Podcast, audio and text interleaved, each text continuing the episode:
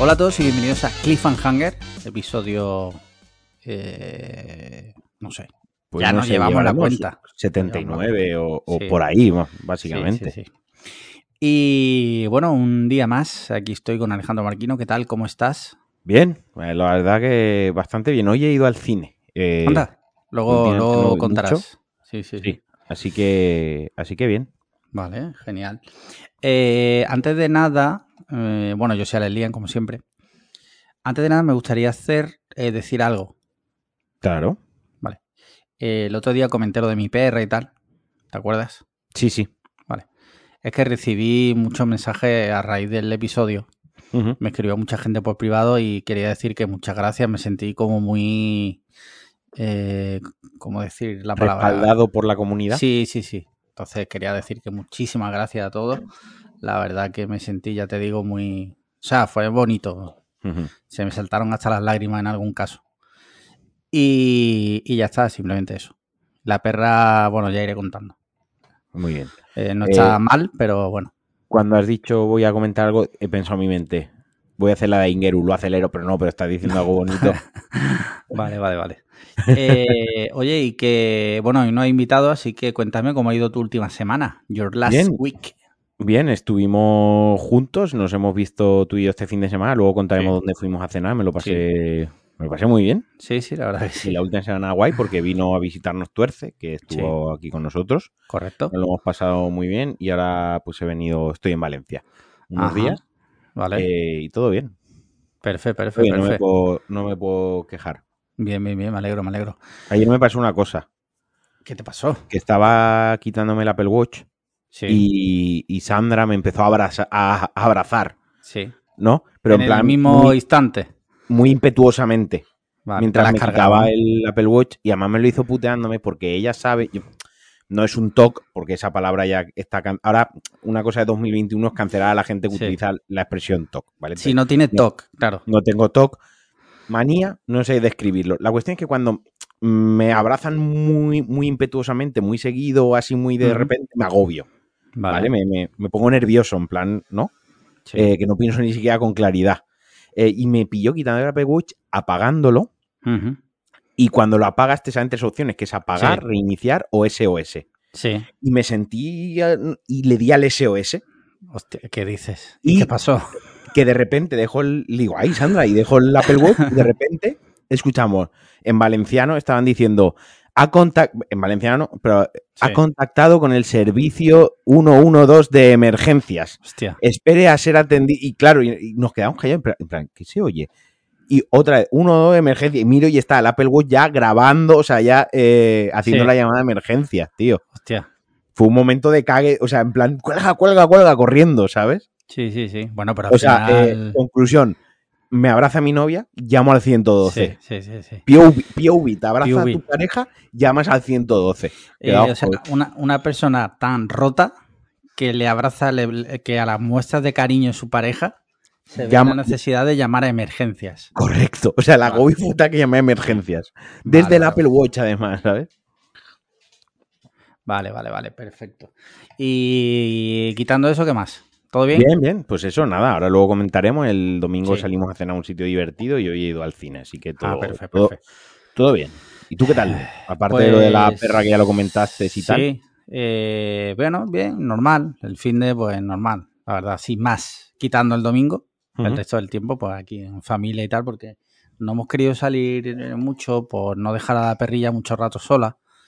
Eh, y, pero por lo demás, pues ya te digo, normal. Bien, hoy ha sido un día, o sea, no te puedes imaginar, me fui esta mañana de casa y he llegado como hace media hora. O sea, estamos grabando a las 10 de la noche. O sea, no Sí. Ni, ni cómo tengo cuerpo porque me he hecho como... eh, ahora cuando he llegado a casa he apagado el coche y llevaba cuatro horas de coche en- de todas las cosas que he realizado hoy. O sea, he estado a punto de coger, pegar un volantazo y tirarme al mar. Al mar. ¿sabes? Decir a tomar por culo. Pero no lo he hecho. Y ya está, pues si te parece pasamos a nuestras preguntas mecenas. Y Por que cierto, si, escucháis algún ruido de fondo, Sí, alguna cacofonía, vale. es que estoy, estamos, ha venido Sandra a pasar unos días a Valencia y estamos en el en el cuarto donde vivo en casa de mis padres y estamos los dos compartiendo. Vale. Pues estamos aquí en casa de... lo En típico, plan adolescentes eh, Claro. conflictivos que os metéis en el cuarto, no hacéis vida con los padres, vale. A toquetear, no es así, Sí. cuando suena la puerta hacemos como que pego un salto, un Sí. sobresalto y aquí no pasa. Lo digo porque está, pues si escucháis una cacofonía de fondo, pues es que está viendo TikTok, se está estornudando, está como si, como si aquí, No pasará nada. como si aquí no se estuviese grabando tres veces, Vale. tres veces. eh, durante el día. hoy grabo a las 10 con Alex, o sea, Sí. voy a grabar con Alex, me ha visto montarlo todo, lo tal, todo tal, bueno, como si no se grabase. Vale, vale, vale. Bueno, pues tenerlo en cuenta. Vale, vale. Eh, dicho eso, pasamos a la teletienda. Si, si escucháis a Gitano 101, está Churumbel Sí, Heredia sí. 1, de- es que está viéndolo en el móvil. Vale, vale. Por cierto, hubo muchas quejas, entre comillas, de que el otro día se escuchaba mucho un ronquido por el- de fondo. Y Sí. efectivamente era mi perra. Mi perra ronca como una hija puta, o sea, es brutal. Eh, preguntas de nuestros mecenas, ya sabéis, patreon.com barra podcast cliffhanger. Podéis plantear preguntas, proponer temas en nuestro grupo de- exclusivo de Telegram. O sea, un montón de cosas. Directos que haremos en Telegram. Eh, a ver, lo vamos a hacer. Ha habido un problema técnico que tenemos que solventar. O sea, pero quitando eso, o sea, yo creo que la A semana que viene, Se va, a casi, casi seguro, lo vamos a hacer ya. se va a hacer. Lo que pasa que la semana pasada pues nos pilló un poco a pie. Era toro, la primera vez, se intentó, tuvimos ahí un poquitín que medio funcionó bien. Sí. Y esta semana, obviamente, tú estás con una circunstancia, pues eso, que estamos grabando por la noche, que tal cual, pues tampoco es la situación de ponernos a toquetear, porque necesitamos cierto tiempo que tú y yo estemos disponibles. Probemos cosas y tal. ¿Qué tal? Pero- O sea, nos ha dado la circun- No es porque no hayamos querido o Sí. nos hayamos desentendido, es que bueno, pues No ha podido ser. no era el momento. Tenemos que- Pero está casi, casi a punto. Quitando un tema, está casi a punto. Dicho lo cual, eh, pasamos a la primera pregunta. Adrián. Adrián plantea lo siguiente. Eh, dice, hola, al hilo de lo de Aitana y McDonald's, si fuerais famosos, ¿qué marca os haría ilusión que os contactase para ser imagen de su producto? Me refiero al nivel de George Clooney en Espresso y Porcelanosa o Isabel Presley con Ferrero y Porcelanosa. Coño, se ha repetido. Eh, coño, que me- digo, ¿me ha dado un ictus o qué? ¿He leído dos veces Porcelanosa? Vale. Este, tres veces has nombrado ya, Ya. porcelanosa. Sí, sí, ¿Has sí. cobrado? no. ¿Has pagado algo y no me he enterado? Dice, imagínate que viene Porsche a hacerte Porsche, a hacerte un Fassbender y te lleva a correr a Le Mans. Un beso gordo y un abrazo especialmente fuerte a Leslie. Bueno, un abrazo muy fuerte, Adrián. Es una pregunta muy guay, porque Ujú. ¿a- ¿alguna vez te la has planteado? Yo, en plan, si yo fuera, ¿qué marca? Sí, claro, claro. ¿Sabes qué pasa? Que pasó muchas, pasó mucho tiempo en el cuarto de baño, sentado. Sí. Entonces me da un hay un momento que me acabo el TL de, de Instagram, me acabo el TL de Twitter y empiezo a pensar gilipolleces absurdas como Te, esta. te tienes que pasar a TikTok. Claro, eh, es que igual me quedo allá en el váter, de- Claro. me da un algo y me quedo ya ahí. Eh, yo lo pensaba, por ejemplo, me molaría, obviamente, que una collab o que me patrocinara Sí. Harley, joder, que me dejase Hombre. motos para probar, obviamente, ¿no? Sí, sí, sí. sí. Eh, luego, pues Nike molaría que me mandase ropita Nike, que me Sí. gusta. Y en lo gastronómico, pues, hombre, Coca-Cola o McDonald's, es que precisamente McDonald's, que me flipa, o Coca y estoy hablando de marcas en plan infamia, o sea, Sí. a más media, o sea, para que llegue a todo el mundo, ¿no? Sí, eh, sí. Joder, McDonald's, Coca-Cola, Monster, Red Bull, cosas así, ¿no? O sea, cosas JB, ¿no? cosas de cuidarse poco. Sí. Yo un poco parecido, porque bueno, como somos muy parecidos en los gustos, Eh, yo siempre, bueno, Nike siempre me ha encantado, o sea, yo siempre he sido muy de Nike desde que era pequeño y bueno, cuando venía mi tío de Estados Unidos, dato que te doy, ¿Tienes un eh, tío en Estados tengo, Unidos? tengo un tío ¿En- eh, ¿Dónde? en Florida. Bueno, pues igual deja de tenerlo si hay un tsunami por Sí, lo de Las Palmas. Sí, correcto, eso es correcto. Eh, que ahora hablaremos de eso. El caso es que mi tío siempre venía desde que yo soy pequeño y lo recuerdo siempre, ahora ya no, con el COVID y que ya está un poco mayor y tal, es más complicado, ¿no? Pero cuando yo era pequeño, él venía todos los años y siempre pues traía regalos. Regalos eh, que solía ser una zapatilla, o siempre me traían cosas de Nike. Para mí, pues tú imagínate, en España en los 90, a ver, no estábamos mal, pero no tenía nada que ver a cómo estaba Estados Unidos. Y siempre me encantaba cuando me traían las zapatillas, siempre me las ponía el mismo día, me las, me las calzaba. Entonces, siempre Nike es una marca que me ha encantado. ¿Qué pasa? Que estoy gordo. Entonces, sería complicado que me patrocinara. Pero yo siempre he pensado, joder, Bueno, el target, ¿El qué? ¿Qué? el target de, de muchas marcas de deporte eh, debería ser también los gordos, tío. Porque Claro, anda, anda que no compro yo ropa de deporte. Dos cosas. lo primero, eh, los gordos motivados que quieren adelgazar. Correcto. Hay un target, ¿no? Sí. Eh, y luego, anda que Nike no patrocina, no hace colaboraciones con raperos, Sí, sí, con, con artistas que están gordos y no pasan. Ya, Es decir, ya. Nike, por suerte, eh, ya ha- hace años ya traspasó esa línea de ropa deportiva a ser ropa urbana. Sí, no es ropa elegante, pero sí que es ropa urbana. sí. Eh, y aparte ya tiene que si el dry fit para el deporte, ¿no? Que si, que si Jordan, que si Nike Classic, o sea, tiene ya muchas gamas y seguro que en alguna encajan lo gordo, yo qué sé, o sea, no lo digo en plan despectivo. No, no, pero sí, sí. Y sobre todo, pues eso, gordos que quieran perder peso. Joder, yo creo que ahí hay un filón importante. O sea, desde aquí, por favor, el señor eh, John Nike, si nos escuchas, me ofrezco. Cobro barato porque a fin de cuentas, pues no, tampoco puedo pedir lo mismo que Travis Scott, o no, o que Michael Jordan, pero ahí está, ahí está. Eh, pregunta guay, pregunta guay. Me ha gustado la pregunta, la verdad. Mira, Engeru Herrera, Engeru que estu- estuvo la semana pasada con nosotros, Sí. dando su opinión largo y tendido sobre Donda de, de Kanye Kanye West. Muy interesante la reflexión, Sí. dio, dio que pensar. Bueno, te voy a decir una cosa. La reflexión fue un troleo, pero quien la quiera, en nuestro grupo exclusivo de mecenas está. O sea, Sí, sí. otro punto quien- más para, para y quien la ha escuchado y quien la ha escuchado le ha gustado la. Sí, sí. Sí, porque en, ¿no? en realidad era una buena reflexión, pero lo que No, pasa no, sí. en que nosotros somos unos hijos de la gran puta. Las cosas. Exacto. Sí. No, las cosas como son. Eh, Fue, fue interesante. Otra cosa luego es que ya nos, nos echásemos las risas a, a su A costa, su costa, sí, por, sí, por sí. segunda semana consecutiva, ¿no? Sí. Pero, pero sí. Dicho esto, vamos a leer su preguntilla. Dice, si la lava de un volcán amenazase con destruir toda vuestra colección de CDs y solo pudieseis salvar uno, ¿por qué sería Tonda? Uf, qué pesado. Dice, nada, es broma, dudo que tengáis una colección de CDs. De hecho, dudo que hayáis sido capaces de escuchar un solo disco en- entero en vuestra puta vida. Un saludo. qué hijo puta. La tiene muy adentro, ¿eh? Sí. Pobrecito. Que imagínate que solo puedes salvar un disco. Eh, eh, pues probablemente me llevaría alguno de los Red Hot Chili Peppers. Sí. Sí. O de Offspring, que son los que más cariño le Cariño le tienes. ¿Qué? Sí, porque son los que más quemé en mi época de coche con, lec- con lector de CD. ¿Tú, te- tú te hacías también para el coche remixes, o sea, eh, Y CDs. le, pon- y le ponía nombres que Sí. no quiero ni recordar. Sí, o sea, sí, lo peor ya no era. La música que iba adentro era infame. Sí, Pero peor era el nombre que le ponía al CD.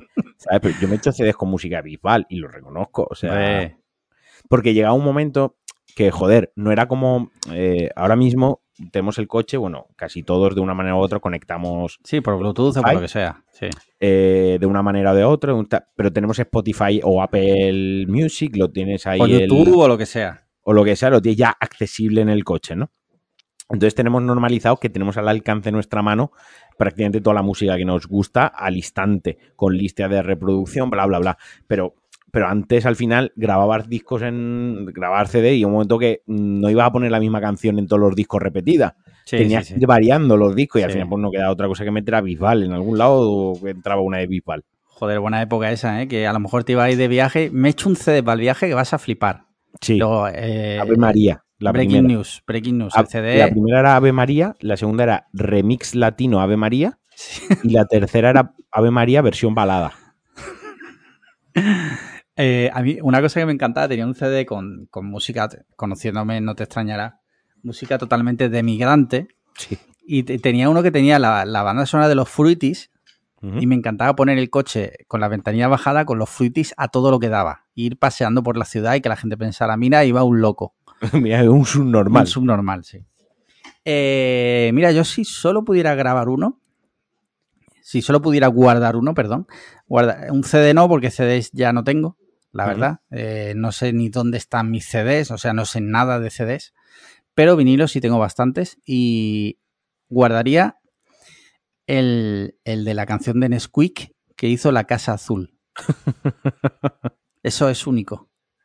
Es único. Lo guardaría para siempre, lo atestiguaría para que eh, cuando muera a mis hijos le digan, tu padre te ha dejado esto.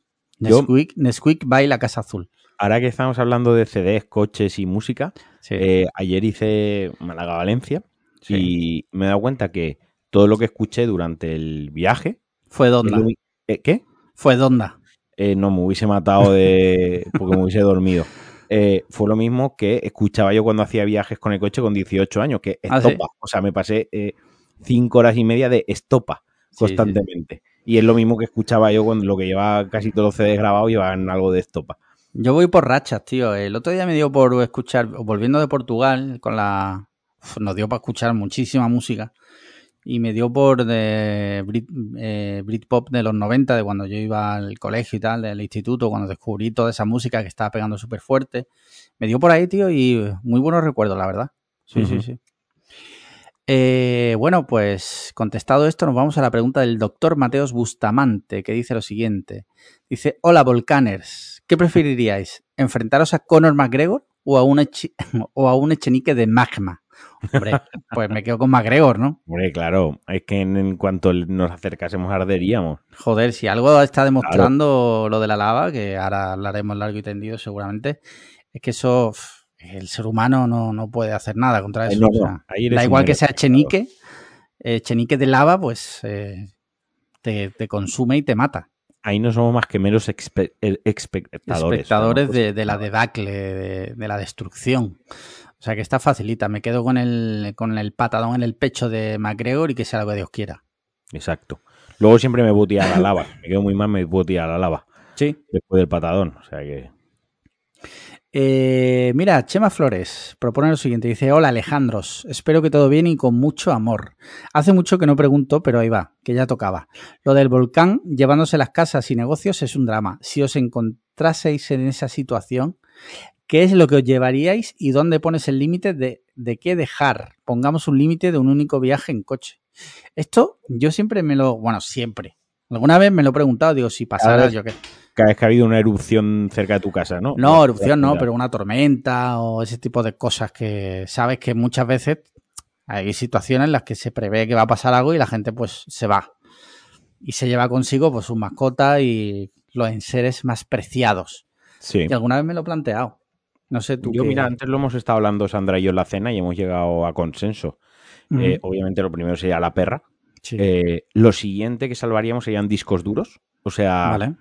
Porta- disco duro, si puedes sacar el disco duro, pero si no, portátil, ordenador y iPad. O sea, donde tenemos datos laborales, donde actualmente tenemos muchas fotos, donde yo tengo mucha, no sé, tengo mi vida digital prácticamente, ¿no? Vale. Eh, eso es lo otro que yo cogería y acto seguido, pues me cogería así muy rápido eh, mi Bloodborne firmado por Miyazaki y Ujú. intentaría coger las zapatillas que pudiese Vale. Luego ropa interior y ya para afuera. O sea, Yo el tema de, de los discos duros y tal no me preocupa tanto porque tengo iCloud y pago y tengo todo lo que son. Todas mis fotos las tengo en iCloud. No me preocupa. pero todo lo tuyo laboral, por ejemplo, también lo tienes en iCloud. que le den por culo a eso. No, pero Ah. lo, tengo en, Gu- lo tengo en Google Drive. Vale, es que a mí, claro, me- yo por ejemplo, pues tengo, aunque tengo, tengo copias, pero sí que es verdad que siempre hay algún archivo que se te ha olvidado hacer la Ya. copia. Siempre Pero hay algún archivo yo- que dentro de cuatro años te hace falta. No sé, Yo- a mí por lo menos me... Sí, sí. Yo por eso hace años trabajo con Google Drive, lo tengo todo lo del trabajo sincronizado, además independiente de, de mis cosas personales que las tengo en iCloud y las tengo en Google Drive. Es- te digo yo. Sí, sí, sí. Entonces, en ese sentido no me preocuparía tanto. Aún así, pues evidentemente me llevaría pues lo que pudiera de mis cosas tecnológicas más preciadas. Eh, y luego, pues lo demás, pues evidentemente mis perros. Y el Funko de Bertino Osborne. no, no porque no lo tengo, ¿no? Pero. Eh, y ya así cosas materiales, hombre, pues yo qué sé, pues si puedo pillar las zapatillas de Supreme que tengo de la- por la NBA, lo cogería. Eh, detalles, detalles de ese tipo. Pero tampoco me quitaría el sueño si lo termino perdiendo, ¿sabes? A fin de cuentas, pues son cosas materiales. Sí, sí. Y, y ya está. Bueno, ahora que estoy viendo aquí que lo tengo delante, el libro de Taschen de Lady D, también, también lo pillaría. Eh, Nacho Lasas- Lasaosa dice: No voy a pediros opinión sobre Dune, porque prefiero esperar a la Ingerus Cut de 15 minutos a 20x. dice: Pero ¿qué película adorada por todos no podéis soportar vosotros u os parece sobrevalorada? Uh, súper fácil para mí. Eh, Drive, eh, di, di tú. Drive, Drive. Drive. Yo es que una cosa es no poder soportar y otra cosa es pensar que está sobrevalorada. Son dos cosas diferentes. Eh, bueno, pues dado respuestas. Para mí que yo no soporto eh, El Padrino, no puedo. Esto lo hemos hablado en petit comité nosotros, que no, no, no, pienso que sea mala. Es una película que me aburre, no me resulta eh, interesante el plot o no. Ya está. O sea, no, no puedo con ella. Ya está. Lo he intentado varias veces, pero es como el que dice me he puesto a ver el Señor de los Anillos y a la hora la he quitado porque no, me, no, me, enganchaba, ¿sabes? Sí, ver a Nomos andando por el campo como que no. Como que no, ya está. Pues yo ahí, ver a un americano, italiano, no sé, no, no, acabo de congeniar con eso y, ya si, No, si, no es, eh, si no sean españoles, como que no. Claro, eh, si no es de Santiago Segura y Florentino Fernández, no me interesa. Florentino Pérez. Florentino Pérez, sí. Y, y sobrevalorada, eh, creo que la La Land está muy sobrevalorada. Está no, tremendamente Menos mal que no está en Gearbox. Ya. Pero, pero sé que no soy el único que piensa eso. Hay mucha gente que piensa como yo. Sí, hombre, claro. Que no cree que, o sea, que ve que, porque, ojo, que creas que algo está sobrevalorado no quiere decir que creas que es malo. No, ya, ya.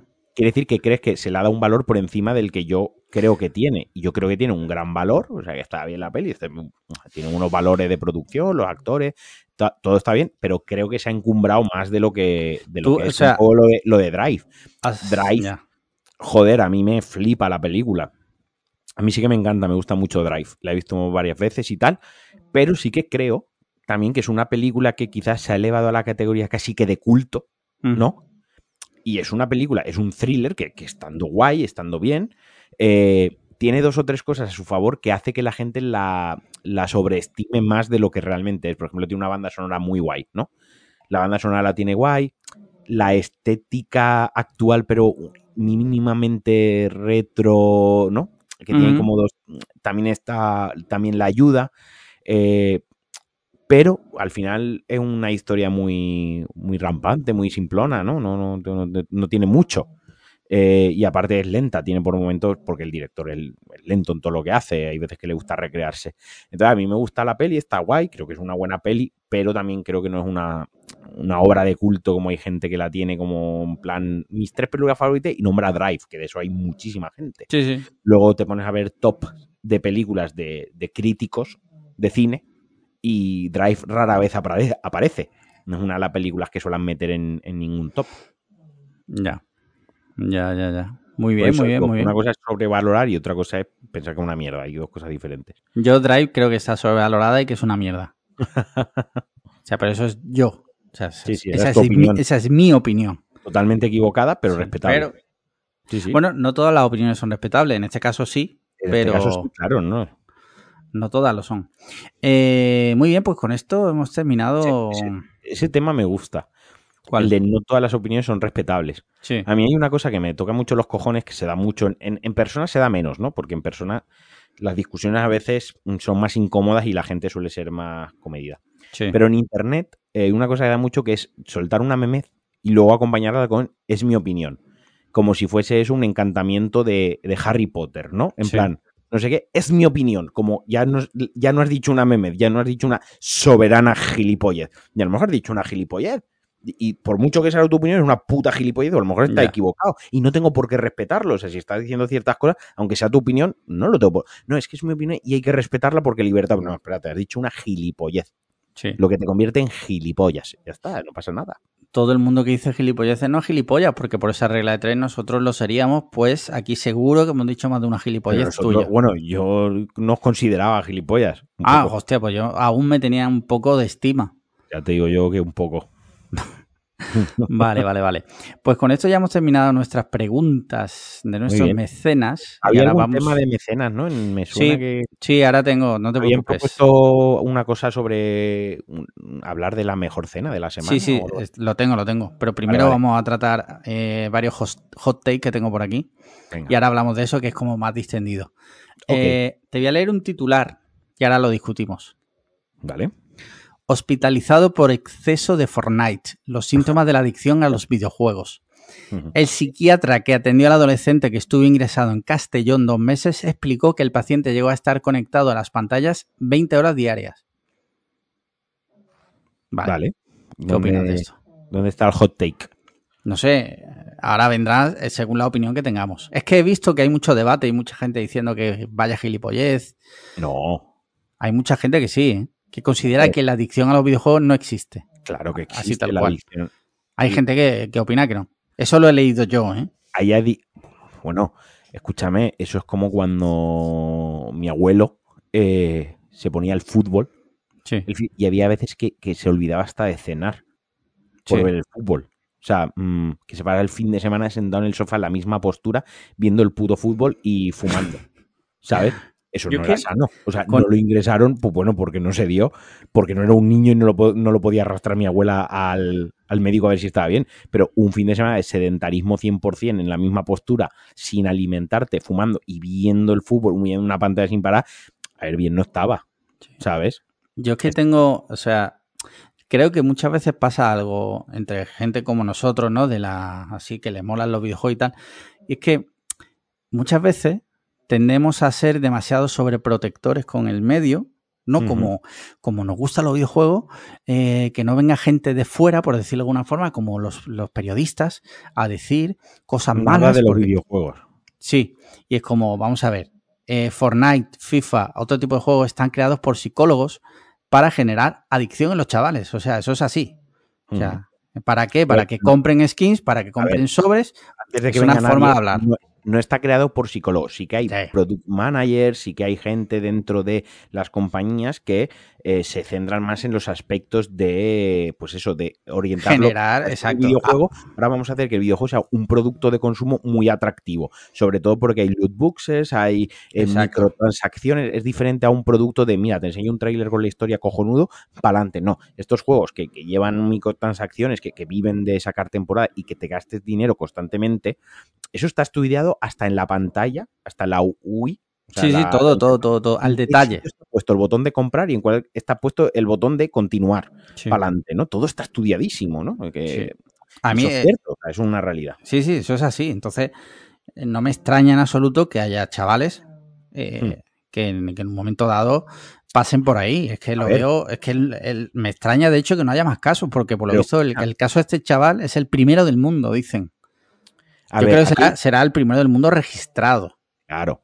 A ver, aquí hay dos, cosas. Por un lado, eh, la gente se pone súper a la defensiva con ah, ya están los periodistas hablando de los videojuegos sin tener ni puta idea.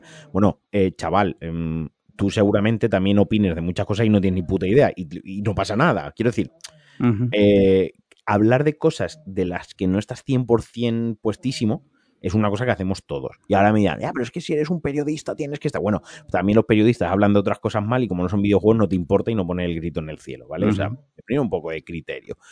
Eh, lo segundo, no te sientas atacado. O sea, no, no hay que sentirse atacado. O sea, es, verdad. O sea, los videojuegos vician y enganchan y, hay trastornos de carácter. Y yo lo he sufrido yo mismo. Yo jugaba cuando jugaba mucho al Call of Duty. Mm, si me enfadaba, apagaba la consola y estaba cabreado. Y ese, ese, cabreo lo trasladaba a la cena con mis padres, cenando, o lo trasladaba cuando hablaba con mi pareja o con mis colegas, o encerrando, o encerrándome en el cuarto y tal. Y me había enfadado con un puto videojuego. O sea, sí que te cambia el carácter y sí que te afecta. O sea, si un videojuego te puede enfadar como para hablarle mal a alguien, puede generar una adicción. Eso es, eso es así. ¿Vale? Y como. De ahí, también te digo, de ahí a, decir o a pensar que los videojuegos son, adictivos, tampoco es eso. O sea, tampoco es eso, claro, tampoco es eso, pero sí que es cierto que, que entrañan ciertos riesgos y sí que te puedes enganchar, pero como mil cosas que durante la vida, a lo largo de la historia, han enganchado a, la gente, ¿no? Entonces no hay que perder la perspectiva. Eh, de ahí a, demonizar los videojuegos, que es lo que muchas veces se tiende, desgraciadamente, a demonizar los videojuegos, ¿no? Pues tampoco es eso. Sí, es como. Probablemente, probablemente, no lo sé, pero eh, doy por sentado que este chico, joven, adolescente, eh, pues bueno, quizás se juntaron, quizás ahí convergieron eh, varias cosas externas en esa situación que al final, pues bueno, lo focalizó en el Fortnite o en los videojuegos, ¿no? Pero bueno, a lo mejor es un chico que si no eran los videojuegos se, hacía adicto a otra cosa. A lo mejor se refugiaba ahí por movidas suyas. Hay personas que tienen de personalidad adictiva eh, y si no le da por una cosa, mira, yo te lo, te lo puedo decir, mi padre era, bueno, es alcohólico rehabilitado y, iba a una asociación Y si algo tenían en común todas las personas que había allí, era que una vez que dejaban el alcohol, a todos les daba por algo. Claro. O sea, tenía un compañero que al día se podía beber, no te estoy exagerando, 50 Coca-Colas. O sea, y es porque son, hay personas y nosotros no somos psicólogos y evidentemente mm, estamos eh, hablando del tema hacia grandes rasgos, ¿vale? Y un poco a las bravas. Exacto. Pero hay personas que tienen su personalidad mmm, Es más propensa a más a propensa. adicciones. Exacto. Igual que hay otras que no. De lo que sea. Igual que hay, y hablando ya claramente con, con la droga directamente. A lo mejor hay una persona que prueba la cocaína y no le pasa absolutamente nada. Y a lo mejor otra persona un día lo prueba y ya automáticamente Destruye eh, su vida. Destruye su vida. O sea, eso es así. Y con los videojuegos pues pasa igual, sobre todo cuando además muchos de ellos están diseñados para que tú consumas dentro del juego. Claro, claro, diseñados para eso, porque el, el FIFA, por ejemplo, el FIFA Ultimate, Te- Ultimate Team es para eso. O sea, es para que tú compres sobres. Y luego el tema es, eh, lo ingresaron por la adicción a los vi- Bueno, habría que ver si lo habrían ingresado porque a lo mejor estaba 20 horas y se había, la había cogi- se había puesto malo, o sea, había, mm, no se estaba alimentando bien. eh, se Sí, había claro, claro. Por tantas horas con la pantalla. una Dejó de ir al colegio, aguda, muchas eh, cosas. estrés, cefalea. eh, eso había derivado en acabar en el hospital. El decir, pues es que he estado 20 horas jugando esto desde hace tres días, pero ¿cómo haces eso? Pues te vas a quedar aquí unos días en el hospital, porque en cuanto llegas a casa te vas a poner a jugar otra vez. Ahora habrá alguno llevándose la mano a la cabeza. Bueno, pero para eso están los padres. Bueno, los padres no todo lo controlan. Es que ahora, pa- Sí, sí. que nunca, aquí ninguno hemos engañado a nuestros padres para salirnos con la nuestra, ¿no? Joder, ya. Eh, ¿Qué? Joder, y tanto. Claro, quiero decir, pues probablemente el chaval pues torea a los padres o a la madre hasta el punto en el que él sabe que puede torear para jugar y para engañar y tal. Entonces a lo mejor pues ha llegado in extremis un caso que yo, mira, pues te quedas aquí 15 días eh, tranquilito y, y ya vemos que... Cómo que avanza la cosa. Le das, le das una vuelta, da que pensar, ¿no? Da que- Piensa un poco. El Fortnite, las 20 horas al día de Fortnite dan que pensar. Es dan que realmente que pensar. El Fortnite, que yo me pongo a veces, que veo a lo mejor o por YouTube, un gameplay o algo de porque estoy leyendo cosas para pulsar Sí. stats, noticias y tal, y información, y veo algo del Fortnite y, y pincho. eh, y yo cuando veo el juego que va a una velocidad desmesurada, Sí, con ese, el plano, construyendo, disparando, colores súper chillones, ¿no? O sea, digo, si es que lo que, me, lo que me parece raro es que no hayan ataques de epilepsia en masa, masivos. O sea, es, que un, no hayan... es un juego que literalmente te funde el cerebro. O sea, Sí, sí, claro. O sea, el cerebro te lo hace papilla. O sea, yo no sé, la generación Fortnite, igual suena esto un poco polla vieja, pero eh, esas pobres cabezas, eh, no sé yo si van a ser capaces de seguir luego cuando crezcan un juego tipo de Last of Us, por ejemplo. no puede sonar algo a polla vieja si todo lo que decimos suena a polla vieja. Ah, eh, claro, si lo normal es polla vieja, Si lo normal es polla vieja, esta opinión no puede ser polla vieja. vale. ¿Me vas a permitir un segundo que voy a bajar el aire, que tengo mucho frío? Te lo, te lo digo porque estoy en calzoncillos y ahora cuando me levante me, me vas a ver en calzoncillos. Vale. Los, los oyentes no, pero tú sí. Vale, de dame un segundo. O sea, voy a. Voy, eh, sí, sí, vete, vete, vete. Vale. Eh, voy a tener que vivir. Eh, pues sí, efectivamente, está en calzoncillo, hijo de puta. Eh, voy a tener que vivir ahora mismo ya el resto de mi vida con esta imagen de Alex en calzoncillo y lo que es peor, que estamos grabando, son las 11 menos 20 de la noche, quiere decir que yo en cuanto acabe de grabar esto, me voy a la cama y el, el último estímulo, estímulo audiovisual que, que voy a tener es a Alex en calzoncillo, o sea que esta noche tengo que dormir con esa imagen en, en la cabeza y eso no lo compensa ningún Patreon ni lo compensa una, iba a decir ninguna campaña de publicidad, pero como ya no nos dan eh, Sí. porque han cancelado maldita por Sí. nuestra culpa, eh, pues eso no, pero, pero sí. Sí, sí. En fin, yo creo que, bueno, estamos bastante de acuerdo. Yo pensaba que, que igual discrepábamos, No. pero bueno, me alegro, me alegro ver que eres una persona No, razonable. Yo, ya insisto, yo he tenido cambios de carácter y yo me he pasado, escucha, y no siendo crío, el año pasado mismo, siendo ya bien mayorcito, Sí. y el anterior, de cogerme un fin de semana de mis vacaciones, comprarme 20 latas de Red Bull, sí. eh, comprar cuatro pizzas y decir, me paso el Death Stranding, me paso el Red Dead Redemption en un fin de semana y tirarme desde el jueves a las 12, del jueves al viernes a las 12 que activan el juego hasta el lunes por la noche que me tengo que ir a la cama para el martes trabajar, jugando, bebiendo Red Bull y comiendo mierda, sin dormir apenas dos o tres horas.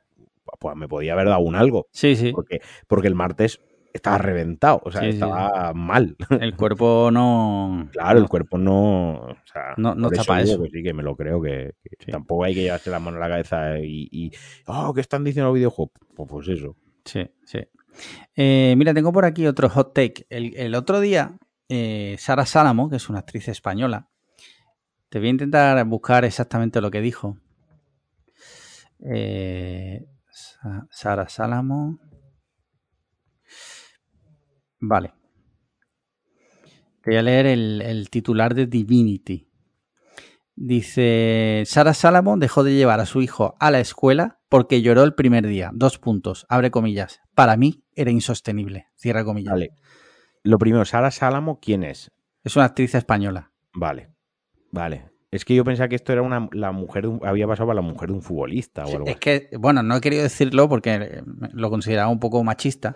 Vale, vale. No, es que yo, claro, es que yo. Sara Salamo también es la mujer de Isco, jugador del Real Madrid. es, la misma, es la misma noticia. Es la misma noticia, la Ah, misma yo- persona. Yo, desgraciadamente, la- vi el titular por el otro lado. Sí. Por- Claro, es que tú, vamos a ver, es que tú eh, la información que consumes es de as.com. Te recomendaría que leyeras otros medios. Eh, no, te equivocas. Yo leo el marca. Ah, vale, perdón. Mientras no sea el, el mundo deportivo. El, el marca que tiene en un lado tiramillas y pone ahí las mejores deportistas en bikini, Sí, que es como, sí, tío, sí, por favor, aún estamos así. 2021, sí. El caso es que, bueno, resulta que hay una corriente, por lo visto ahora, que considera que si el niño llora en la puerta del colegio, que eso no puede ser. Que el niño te lo tienes que llevar para la casa. Esto es un tema, o sea, vamos a hablar aquí. Dos hombres heterosexuales blancos cis que no tienen hijos Bueno, van ahora, a hablar de cómo educar a los hijos. ahora ¿vale? voy a entrar en eso. Mira, eso me toca los cojones. Porque, a diferencia de otras cosas, ¿no? Sí. Como por ejemplo, si hablamos de eh, la mujer, ¿no? De Sí. un tema de que afecta a las mujeres. O un tema eh, que afecta al colectivo LGTBI, ¿no? Sí. vale, no, no formamos parte de, y sí que es verdad, pues que muchas veces a lo mejor no deberíamos ni de abrir la boca, vale, Sí. eh, te lo compro, os lo compro. Pero con el tema de no, ten- no tenemos hijos, ojo, no tenemos hijos, pero hemos sido hijos, Hemos sido niños, sí. hemos sido niños. Quiero decir que en el tema de padres e hijos, es verdad que no somos padres, pero hemos tenido padres Sí. y hemos sido hijos. O sea, Hemos parte- estado al otro lado de la barrera. Claro, no el 100%, pero parte hemos vivido en, en- un espectro y hemos visto la evolución porque hemos crecido y tenemos retrospectiva y nos vemos a nosotros mismos como niños y hemos visto Sí. cómo nos han criado y, te- y- y- y arrastramos taras la mayoría de nosotros por culpa de ello, ¿no? Entonces, ojo, que hasta cierto punto sí que podemos opinar. Vale. El caso es que si aguanto a los hijos de otro en un restaurante, tengo derecho a opinar sobre hijos. Ya está. Vale. Bueno, yo no, no entro en eso, eso ya serán los oyentes lo que... Yo he sacado el tema y bueno, pues vamos a hablarlo. Yo me he calentado, tienes Sí, razón. sí, sí, hot take total. Eh, el caso es que hay una corriente que considera que si el niño llora, pues eso, que te lo llevas para la casa, porque eso, eso no puede ser, ¿vale? Eso, el, el sistema hay que cambiarlo porque el niño no puede entrar llorando al colegio. Vale. Vale. Eh, yo pienso, ¿vale? Esto, repito, igual suena muy polla vieja, pero es lo que tú has dicho. Si todo es polla vieja, mm, Nada es polla vieja. nada es polla vieja.